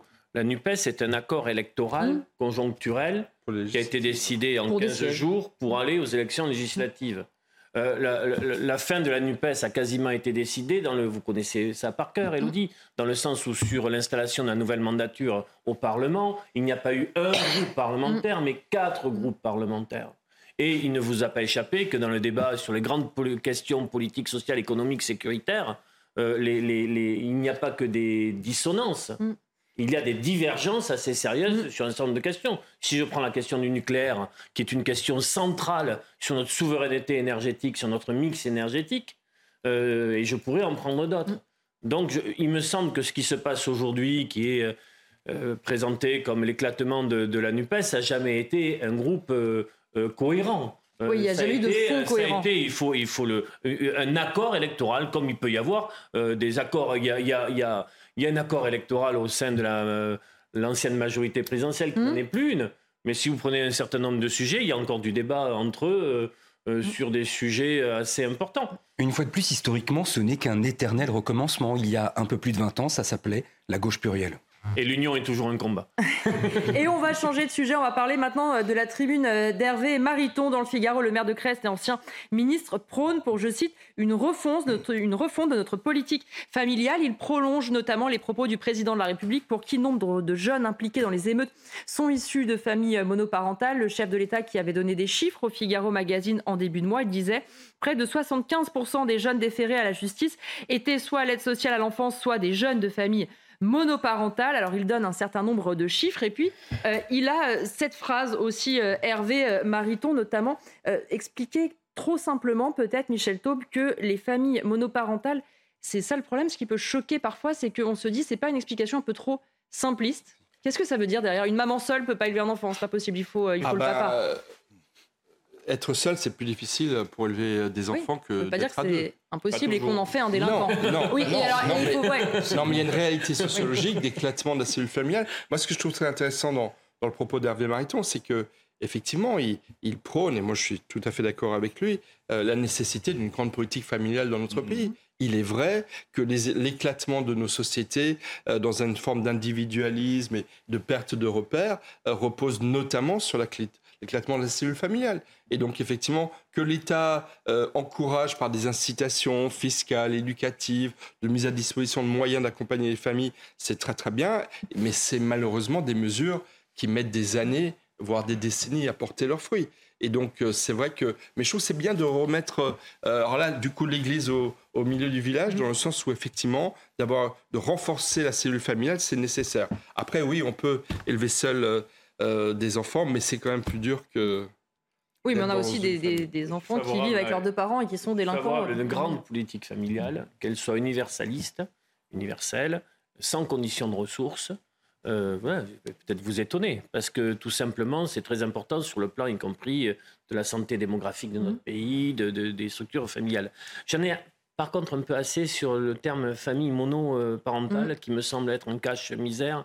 Ce sont d'abord euh, à 85% des femmes seules. Mmh qui euh, exercent dans des conditions très difficiles des, métiers non revalorisés, malgré ce qui nous avait été dit euh, lors de la crise sanitaire, très mal payés, avec des temps partiels imposés le plus souvent. Il y a des témoignages de femmes seules qui élèvent des enfants qui disent, Jérémy, tu l'as dit tout à l'heure, mais on n'y arrive plus. Mmh. C'est-à-dire on part le matin très tôt, euh, notre journée se, termine très tard, euh, c'est vrai que le gamin, ben, s'il n'y a pas les grands-parents, s'il n'y a pas euh, quelqu'un de la famille, c'est des solutions très difficiles. Se pose donc ce qu'on appelle l'aide à la parentalité. C'est-à-dire savoir comment les politiques publiques peuvent identifier ces familles-là, qui sont en train, ces, femmes-là, qui sont en train de, d'essayer de, s'en sortir le nœud au ventre, mais qui, qui, qui sombre petit à petit.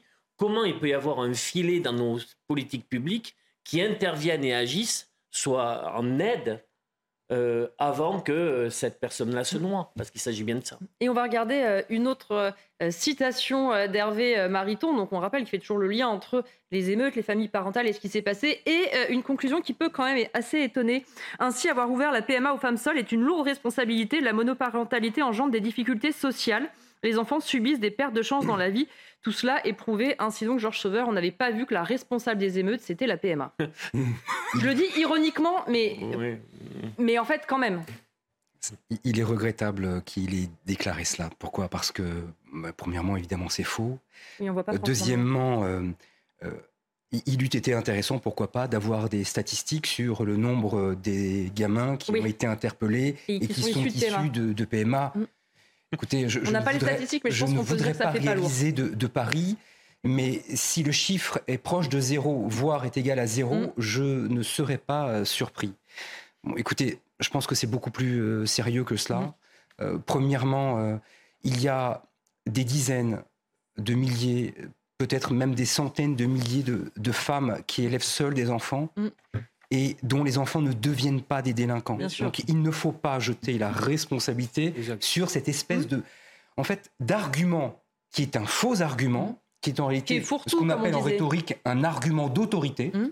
C'est-à-dire qu'on sort comme ça, famille monoparentale. Hop, c'est terminé, puisque la femme, puisque les familles monoparentales, principalement, hum. majoritairement, sont des femmes qui élèvent un ou plusieurs enfants, donc c'est la responsabilité d'une femme euh, qui n'arrive pas à faire face à l'autorité euh, dont elle devrait faire preuve à l'endroit de ses enfants. Et c'est une, espèce de formule magique, mm. sans pour autant non seulement analyser cela, premièrement, et deuxièmement, sans en tirer les conséquences. Donc, en réalité, c'est une façon d'utiliser un faux argument, un argument d'autorité, qui en rhétorique sont qualifiés également d'arguments de mauvaise foi, mm. pour éluder totalement la difficulté et l'origine de la délinquance de ces jeunes. On va marquer euh, une courte pause et on se retrouve pour la dernière partie de l'heure des pros. On va notamment euh, parler de cette leçon de diplomatie adressée à Emmanuel Macron et en provenance de Mireille Mathieu. Eh oui, tout est possible. Dernière partie de l'heure des pros. On va commencer donc avec cette euh, interview qui peut sembler un petit peu étonnante. C'est Mireille Mathieu qui euh, est interrogée par nos confrères de Var Matin. On connaît sa proximité euh, avec euh, notamment la Russie et Vladimir Poutine et donc on l'interroge sur la guerre en Ukraine. eh bien, voyez ce qu'elle répond. Elle dit J'attends un médiateur de la carrure d'un Mandela pour provoquer une éclaircie. Hélas, je doute que ce soit Emmanuel Macron. Michel Taub, on ne connaissait pas les talents de ministre des Affaires étrangères de Mireille Mathieu. Alors, ministre des Affaires étrangères de J'ironise bien sûr. Hein. Ministre des Affaires étrangères de Vladimir Poutine. Ah, j'ai pas dit de quel pays. Voilà, mais en fait, c'est un événement majeur parce que Mireille Mathieu est une star mondiale. On peut rire mm. de Mireille Mathieu. Non, dans certains pays, c'est une star beaucoup plus qu'ici d'ailleurs. Mais elle est très, très appréciée dans beaucoup, et notamment en Russie, beaucoup en Asie. Et je trouve que j'imagine qu'elle doit fréquenter beaucoup de, de Russes et qu'elle doit avoir des connexions internationales que nous n'avons pas. Et le fait qu'elle qu'elle dise cela, je trouve que c'est pas anodin c'est à mon avis le reflet de ce que pensent beaucoup de, Russes dans mhm. l'entourage de Vladimir Poutine et de quelques autres pays. On rappelle qu'Emmanuel Macron voulait aller au sommet euh, en Afrique du Sud des BRICS. Euh, des BRICS et il a été éconduit, il ne pourra pas y aller. Mhm. Je pense que Mireille Mathieu, là, restitue étant une femme très internationale et très connue dans le monde entier, elle restitue ce que pensent beaucoup de gens dans le monde, à savoir effectivement que la France euh, n'est pas, n'est plus bienvenue pour essayer de faire une forme de, médiation. Après, elle est totalement naïve, elle dit il faut parler de paix, il faut parler de paix. Non, la réalité c'est qu'il y a une guerre, qu'il y a un pays qui a envahi un autre pays, l'Ukraine, et qu'elle pourrait avoir aussi une pensée euh, pour les victimes, euh, les dizaines de milliers de victimes de, de ce qu'a fait Vladimir Poutine en Ukraine. Olivier D'Artigol. Je partage l'analyse. Je trouve ça surréaliste qu'on soit en train de débattre des propos de ah, On est d'accord. Non, sur, non je, sur ce, je suis d'accord avec Michel Top. Ah, c'est bien. On vous a mis d'accord sur un point. Pour être, euh, Il est 10h31, nous sommes le 11 août. Jérémy voulait intervenir. Jérémy, non mais en fait, on d'un côté, on en rigole, mais un, effectivement, il y a Laura à l'étranger, et il y a le côté, on a quand même vu Emmanuel Macron entre le début de la guerre en Ukraine et maintenant, comment son positionnement a évolué. Au début, il disait, je vais être le médiateur, je vais parler aux deux côtés, etc. Il rencontre Vladimir Poutine, il voit aussi Vladimir Zelensky. Aujourd'hui, il est beaucoup plus sur la touche. Mais en fait, euh, Mireille Mathieu a, tort d'un côté et a raison d'un autre. Elle a tort parce qu'on est dans une situation où il ne peut pas y avoir un médiateur. C'est beaucoup plus compliqué que ça. On a déjà vu euh, euh, la Turquie, la Chine, les pays africains tenter de, créer une, ambiance, disons, de, médiation, mais il n'y a pas une figure qui puisse s'interposer. C'est juste impossible. Donc là, elle a tort, mais elle a raison. Elle a raison parce que on a vu justement, comme vous l'avez dit, M. Macron euh, adopter la posture d'un mm. médiateur. Euh, on, a vu euh, la, table longue avec Poutine. On a vu, euh, il endossait le costume de Zelensky dans les photos à l'Élysée. on l'a vu aborder Joe Biden en Allemagne en disant Joe, Joe.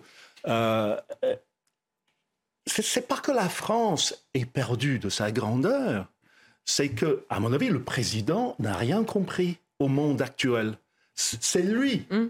qui, n'est pas tellement pris au sérieux. C'est pas la France. Les gens à l'étranger, ils savent faire la, hmm. différence. Et euh, bon, j'avais un peu, l'impression que M. Macron s'était un peu calmé. Toutes ces initiatives euh, internationales ne sont pas nécessairement mauvaises. il a fait des, gestes pour essayer de euh, créer un rapprochement avec le, le Royaume-Uni et l'Europe. Ça, sur le plan militaire, ça c'est bien, mais euh, tous ces simagrées, euh, le petit Napoléon qui dit Ah, moi, je vais intervenir. Jupiter. Ça marche pas. Euh, Michel Taub, est-ce que vous êtes d'accord avec ce, ce qui vient d'être dit, c'est-à-dire le côté la France n'a pas forcément perdu de sa grandeur c'est plus notre chef de l'État actuel qui n'est pas forcément pris au sérieux ou qui n'est pas à la hauteur. enfin, malheureusement, je pense que la France est, est, en partie en perte de vitesse. On le voit au Niger et au G5 Sahel, dont nous étions quand même des piliers jusqu'à il y a peu et dont nous, avons, nous sommes en train de nous retirer euh, d'année en année et c'est peut-être fort dommageable. Euh, je pense effectivement qu'il y a un problème de rayonnement de la France. La mhm. France est la cinq, est membre du, permanent du Conseil de sécurité. Nous sommes une puissance nucléaire.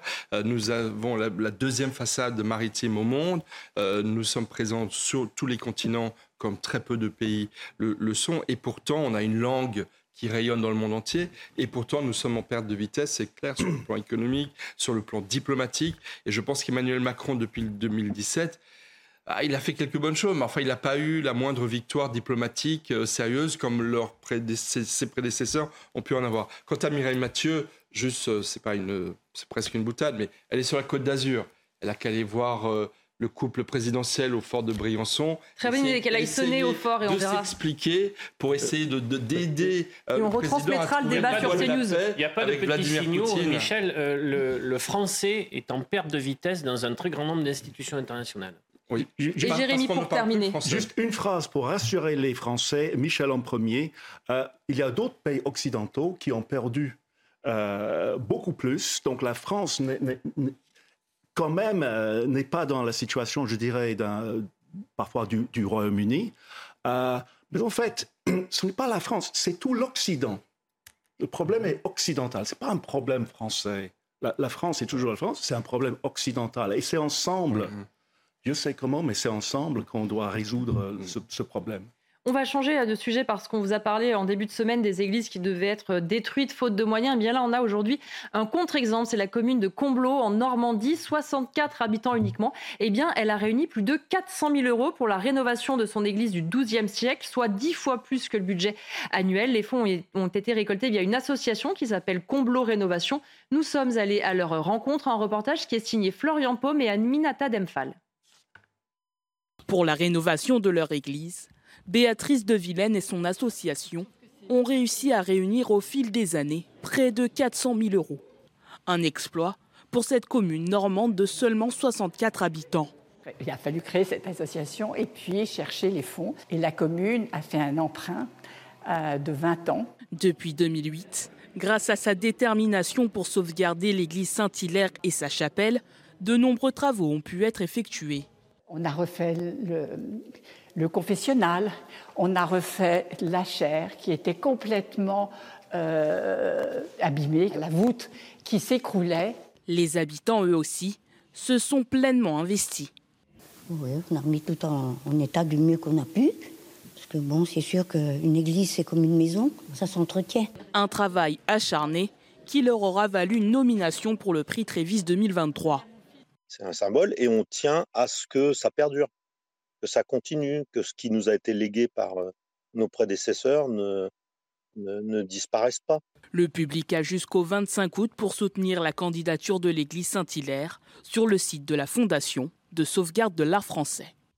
Et pour en parler avec nous, nous sommes en ligne avec Marc Hainaut, journaliste Boulevard Voltaire, et vous connaissez évidemment bien ces sujets. On vous avait déjà en début de semaine parlant des églises détruites. On est aussi heureux parfois d'avoir des contre-exemples comme celui qu'on vient de voir dans le reportage. Oui, absolument. Et euh, vous avez raison de montrer ça aussi. On parle beaucoup d'églises en ruine, on parle beaucoup d'églises qui brûlent, on parle beaucoup d'incendies criminels.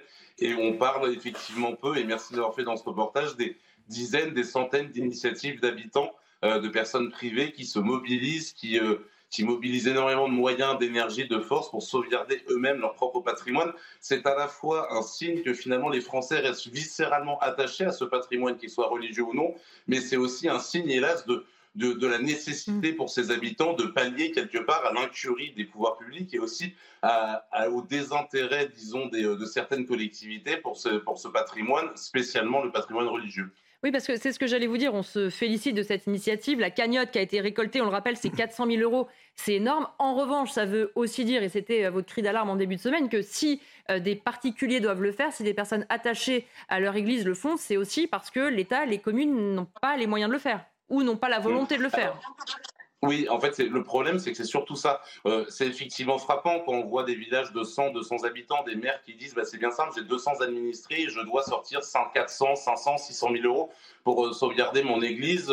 Donc ma seule option, c'est de la détruire. En réalité, je trouve que ces élus sont assez peu honnêtes puisque la solution aurait été en réalité de l'entretenir sur plusieurs années. Évidemment, lorsqu'on attend que l'église, que mm. l'édifice soit sur le point de s'effondrer, la facture à ce moment-là est ingérable et c'est trop tard quelque part. Un, autre, patrimoine religieux, ça s'entretient, un patrimoine religieux, un patrimoine historique même, ça s'entretient d'année en année et ça, et ça ne se sauve pas d'un seul coup lorsque tout menace, de tomber en ruine. Et il y a vraiment beaucoup d'hypocrisie, je pense, sur euh, chez certains de ces élus et certaines de ces collectivités qui ne veulent pas faire l'effort de sauvegarder ce patrimoine, tout simplement parce qu'ils n'ont jamais voulu le faire.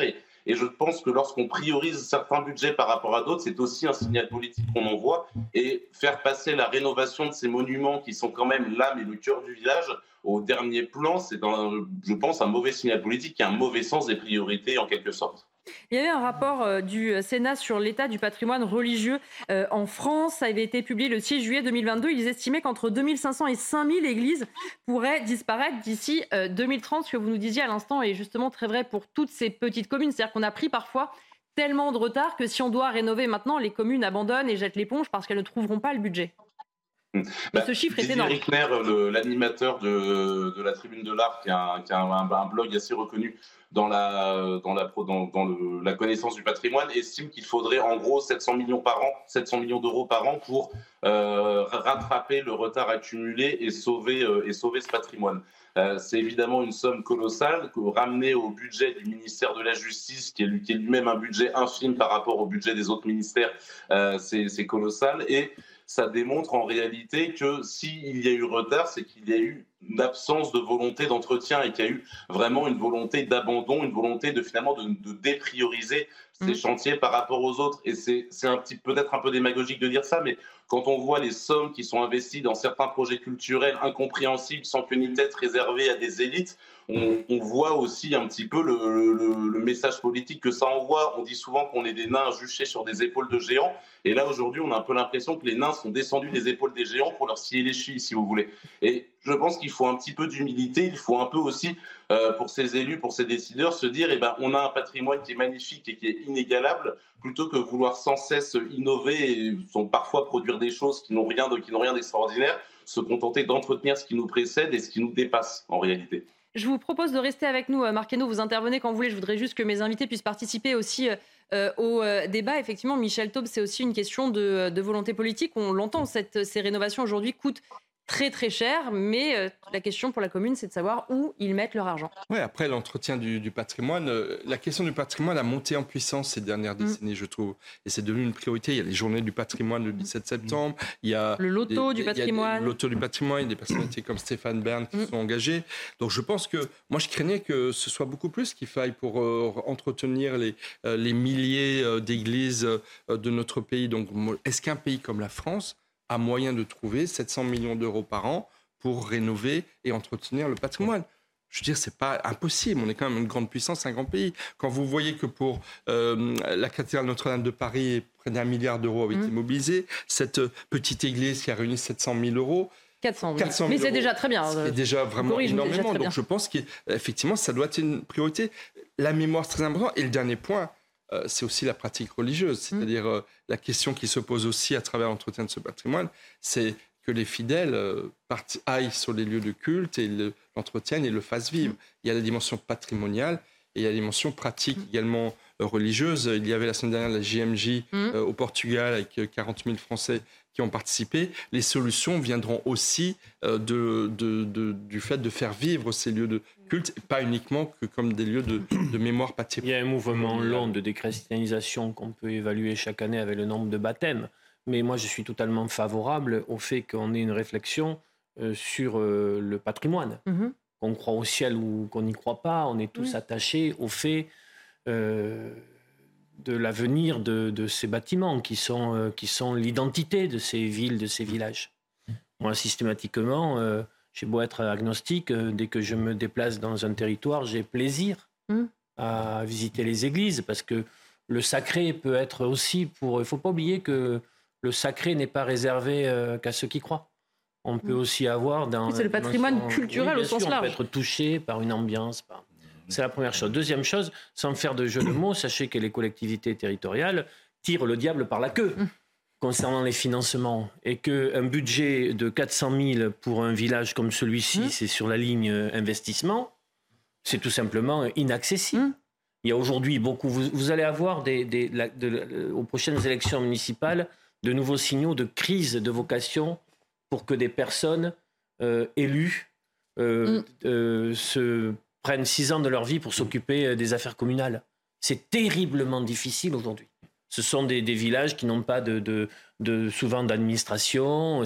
La grande ville, aglo, c'est un peu plus facile, j'ai envie de dire. Dans ces villages, c'est extrêmement mmh. difficile. Il y a les élus font tout eux-mêmes. Hein. Des élus locaux qui disent on n'en mmh. peut plus avec en plus tous les problèmes qu'ils ont à gérer sur l'incivilité, sur les gens qui ne se supportent plus. Bon.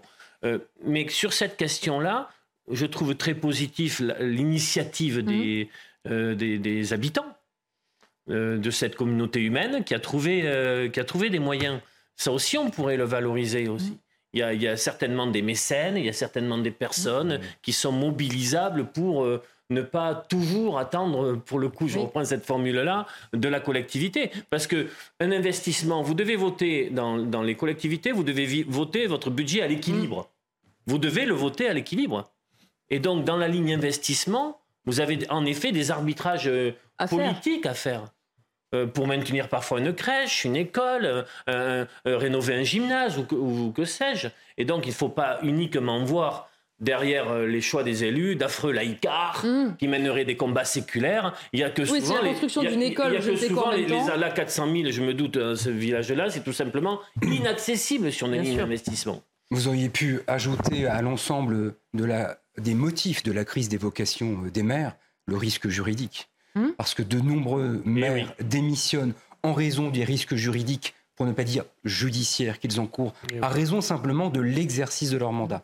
Ça n'est pas le sujet. Alors je vais, je vais revenir. Vous avez tout à l'heure parlé du rapport sénatorial hum, sur hum. le patrimoine religieux. Et, pour faire le lien avec ce qui vient d'être dit, ce n'est pas simplement du patrimoine religieux, c'est du patrimoine historique. Ça participe de la définition de ce qu'est la France, de ce que sont les communes de France.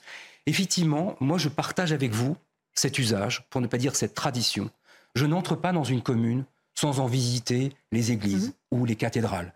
Et d'ailleurs, euh, je, je ne le connais pas personnellement, donc je n'ai aucun intérêt personnel à faire la promotion euh, d'Henri d'Anselme, mais mhm. j'invite les téléspectateurs à, le suivre parce que, pour le coup, pour une fois, euh, qu'un jeune sur les réseaux sociaux mmh. euh, ne, commet pas euh, simplement des vidéos ou des messages mmh. grossiers ou insultants, eh bien, réjouissons-nous qu'un jeune parcourt la France mmh. et partage avec l'ensemble de la communauté française la magie et la le caractère majestueux du patrimoine.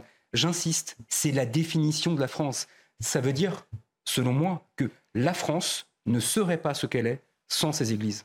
On va retourner voir, je vous donne la parole dans un instant, Jérémy, mais Marc Hainaut, vous vouliez euh, réagir à ce que vous aviez entendu justement au plateau oui, c'est assez intéressant. On, euh, je pense que vous avez raison de parler de déchristianisation du pays. Et une des premières raisons de l'abandon de ces lieux de culte, leur état de délabrement et aussi des vols et, malveillances qui sont commis sont dus au fait que ces lieux sont tout simplement désertés par les fidèles, effectivement, qu'il y a de moins en moins de vocations, de moins en moins de prêtres, de plus en plus de paroisses fermes faute de, prêtres pour euh, y entretenir le culte et de fidèles. Mais il y a aussi, paradoxalement, une société qui reste attachée à ce patrimoine, ne mhm. serait-ce que parce que euh, l'héritage catholique euh, et l'histoire de France sont quand même intrinsèquement liés et ne se séparent pas. Donc je pense que ce sont deux choses différentes et c'est quand même assez paradoxal de se dire le pays se déchristianise et de voir après des dizaines de milliers de jeunes Français euh, se rassembler autour du pape à Lisbonne pour les GMJ, de voir euh, le jeune Henri d'Anselme faire son tour des cathédrales euh, et qui rencontre, je pense qu'il rencontre un certain succès au, niveau du public, parce que en réalité, on a l'impression que le pays se déchristianise, mais ces sujets, cette idée, ces valeurs, ce patrimoine parlent encore aux Français et fait encore intrinsèquement partie de leur identité et euh, de, leurs origines et de leur quotidien tout simplement. Donc oui, la, la, déchristianisation hélas se poursuit. Chantal Delsol disait d'ailleurs que on assistait à la fin sans doute de la chrétienté au sens civilisationnel en Occident, mais il y a encore plein de raisons finalement de d'espérer en tout cas que ce patrimoine continue de vivre et les valeurs, le, les valeurs, les valeurs continuent de vivre aussi et toutes ces initiatives le démontrent à mon sens. Euh, vous restez encore avec nous parce que j'ai une question, mais d'abord, euh, Jérémy Stubbs, on a aussi euh, des pays, par exemple notamment Outre-Manche, où effectivement on transforme ces églises, on garde l'édifice, mais quitte à le refaire, on en transforme son utilité. Oui, oui, oui, c'est quelque chose à, considérer, mais en, dernier recours, je mmh. dirais, parce que il y a des, de bonnes raisons économiques de soutenir ces, églises parce qu'elles font partie du paysage français. Je dis aujourd'hui, la France est un pays de tourisme, c'est un élément économique très important. Ils viennent voir des paysages avec un clocher mhm. dedans. Euh, autre point, euh, Michel a justement soulevé le cas de Notre-Dame de Paris.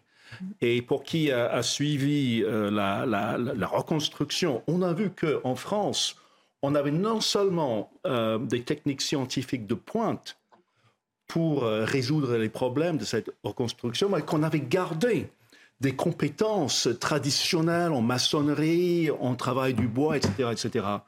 Un grand programme de sauvetage du patrimoine ecclésiastique, là, ça pourrait créer beaucoup d'emplois beaucoup de vocations pour des jeunes, des prétextes pour euh, des formations, etc., etc. Je pense que l'État ne doit pas considérer ça comme une charge, mais comme un bon investissement. Marc je voulais vous poser encore euh, une question parce que euh, vous nous disiez euh, l'autre jour justement déjà sur l'antenne de CNews qu'il y avait par exemple parfois malheureusement des incendies dans ces, dans ces édifices, pas forcément d'origine volontaire en apparence, mais qui finalement découlent du manque d'entretien. Et vous disiez à quel point aussi l'État pouvait être jugé responsable de la disparition parfois d'églises, de cathédrales qui partent en fumée, comme on l'a vu malheureusement trop souvent en quelques heures. Hum, c'est l'autre incendie et qui est tout aussi criminel parce qu'il est, euh, il est parfaitement volontaire entre guillemets. C'est, il y a effectivement des dizaines, des centaines de ces lieux de culte. J'en ai visité moi-même quelques-uns où on voit que la moindre étincelle, si je puis dire, pour émettre le, pour émettre le feu, on voit des circuits électriques dénudés parcourir des charpentes, parcourir des charpentes euh, complètement desséchées. On voit des, euh, des, des, des, toits sur le point de s'effondrer. On voit des infiltrations d'eau. On voit au fond, finalement, ce patrimoine qui est en train de se déliter sous nos yeux. Et encore une fois, cela explique aussi les, factures colossales, les factures colossales qu'ont affronté les mairies, puisque non seulement, encore une fois, on ne prend pas la peine d'entretenir ce patrimoine, et encore une fois, on le laisse se, se, se désagréger avec l'impossibilité financière de le sauvegarder lorsque c'est trop tard, au fond. Et je ne je vais pas rallumer la querelle de, de, de, la loi de séparation de l'Église et de l'État parce qu'il y a Olivier d'Artigol sur le plateau. Mais vas-y Marc, vas-y Marc. Il faut, il faut quand même juste se rappeler que ce patrimoine religieux appartenait à l'Église, que la République a choisi de, a choisi de le préempter et de s'en emparer. Alors, on ne va pas refaire le débat, je pense que ça s'est plutôt bien passé, mais il y a aussi le moment où les, catholiques, les catholiques l'Église voient leur, leurs églises se, se, désagréger sous leurs yeux, parce que la République aussi, qui a voulu, qui a voulu s'approprier ce patrimoine, n'a pas su, n'a pas su, n'a pas voulu l'entretenir et n'a pas su, n'a pas voulu finalement le garder sauf. Et, et je, je, tiens simplement à préciser que c'est aussi l'utilisation tout simplement de nos impôts, de nos dons. On s'est suffisamment moqué de l'Église à travers les siècles pour, pour, les, pour les quêtes et pour les impôts spéciaux euh, qu'elle récoltait, mais les, les, impôts des Français devraient servir aussi à l'entretien de ce patrimoine. Et je pense qu'il y a effectivement son mot à dire sur l'utilisation de ces fonds publics et surtout l'utilisation des fonds en matière, en matière de culture. On voit des projets totalement délirants recueillir quand même des, milliers d'euros de subventions. Pendant ce temps, l'Église tombe en ruine.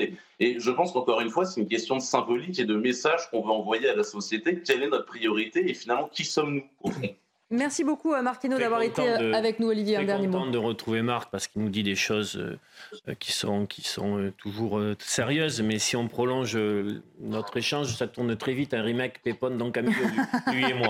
Donc on, on, va vous, on, va vous, épargner ça. Michel Taub, pour terminer sur non, ce mais sujet. Très, très, sérieusement, on peut être dans un pays laïque. Moi, je suis très attaché à la laïcité et à, à la renforcer, dans, notamment dans la Constitution et être en même temps très attaché l'entretien des lieux de culte euh, et du patrimoine culturel. Euh, euh, Emmanuel Macron, son premier grand discours sur les questions religieuses, c'était au collège de Bernardin. Mm. Au début de son quinquennat. Exactement. Il y a un an, il a donné une grande interview qui a été très peu relayée à l'Express sur son rapport à Dieu.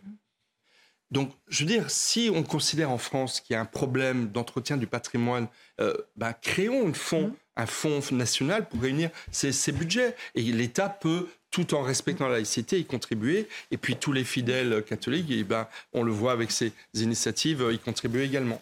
Merci beaucoup à tous les quatre, Olivier D'Artigol, Jérémy Stubbs, Georges Sauveur et Michel Taube d'avoir été mes invités. Merci à Martin Mazur et Briac Japio pour la préparation de cette émission et en régie Jean-Luc Lombard à la réalisation, Dominique Raymond à la vision et Raphaël Lissac au son. Évidemment, les débats et l'information continuent sur CNews. Vous retrouvez Midi News été avec Mickaël Dorian et ses invités.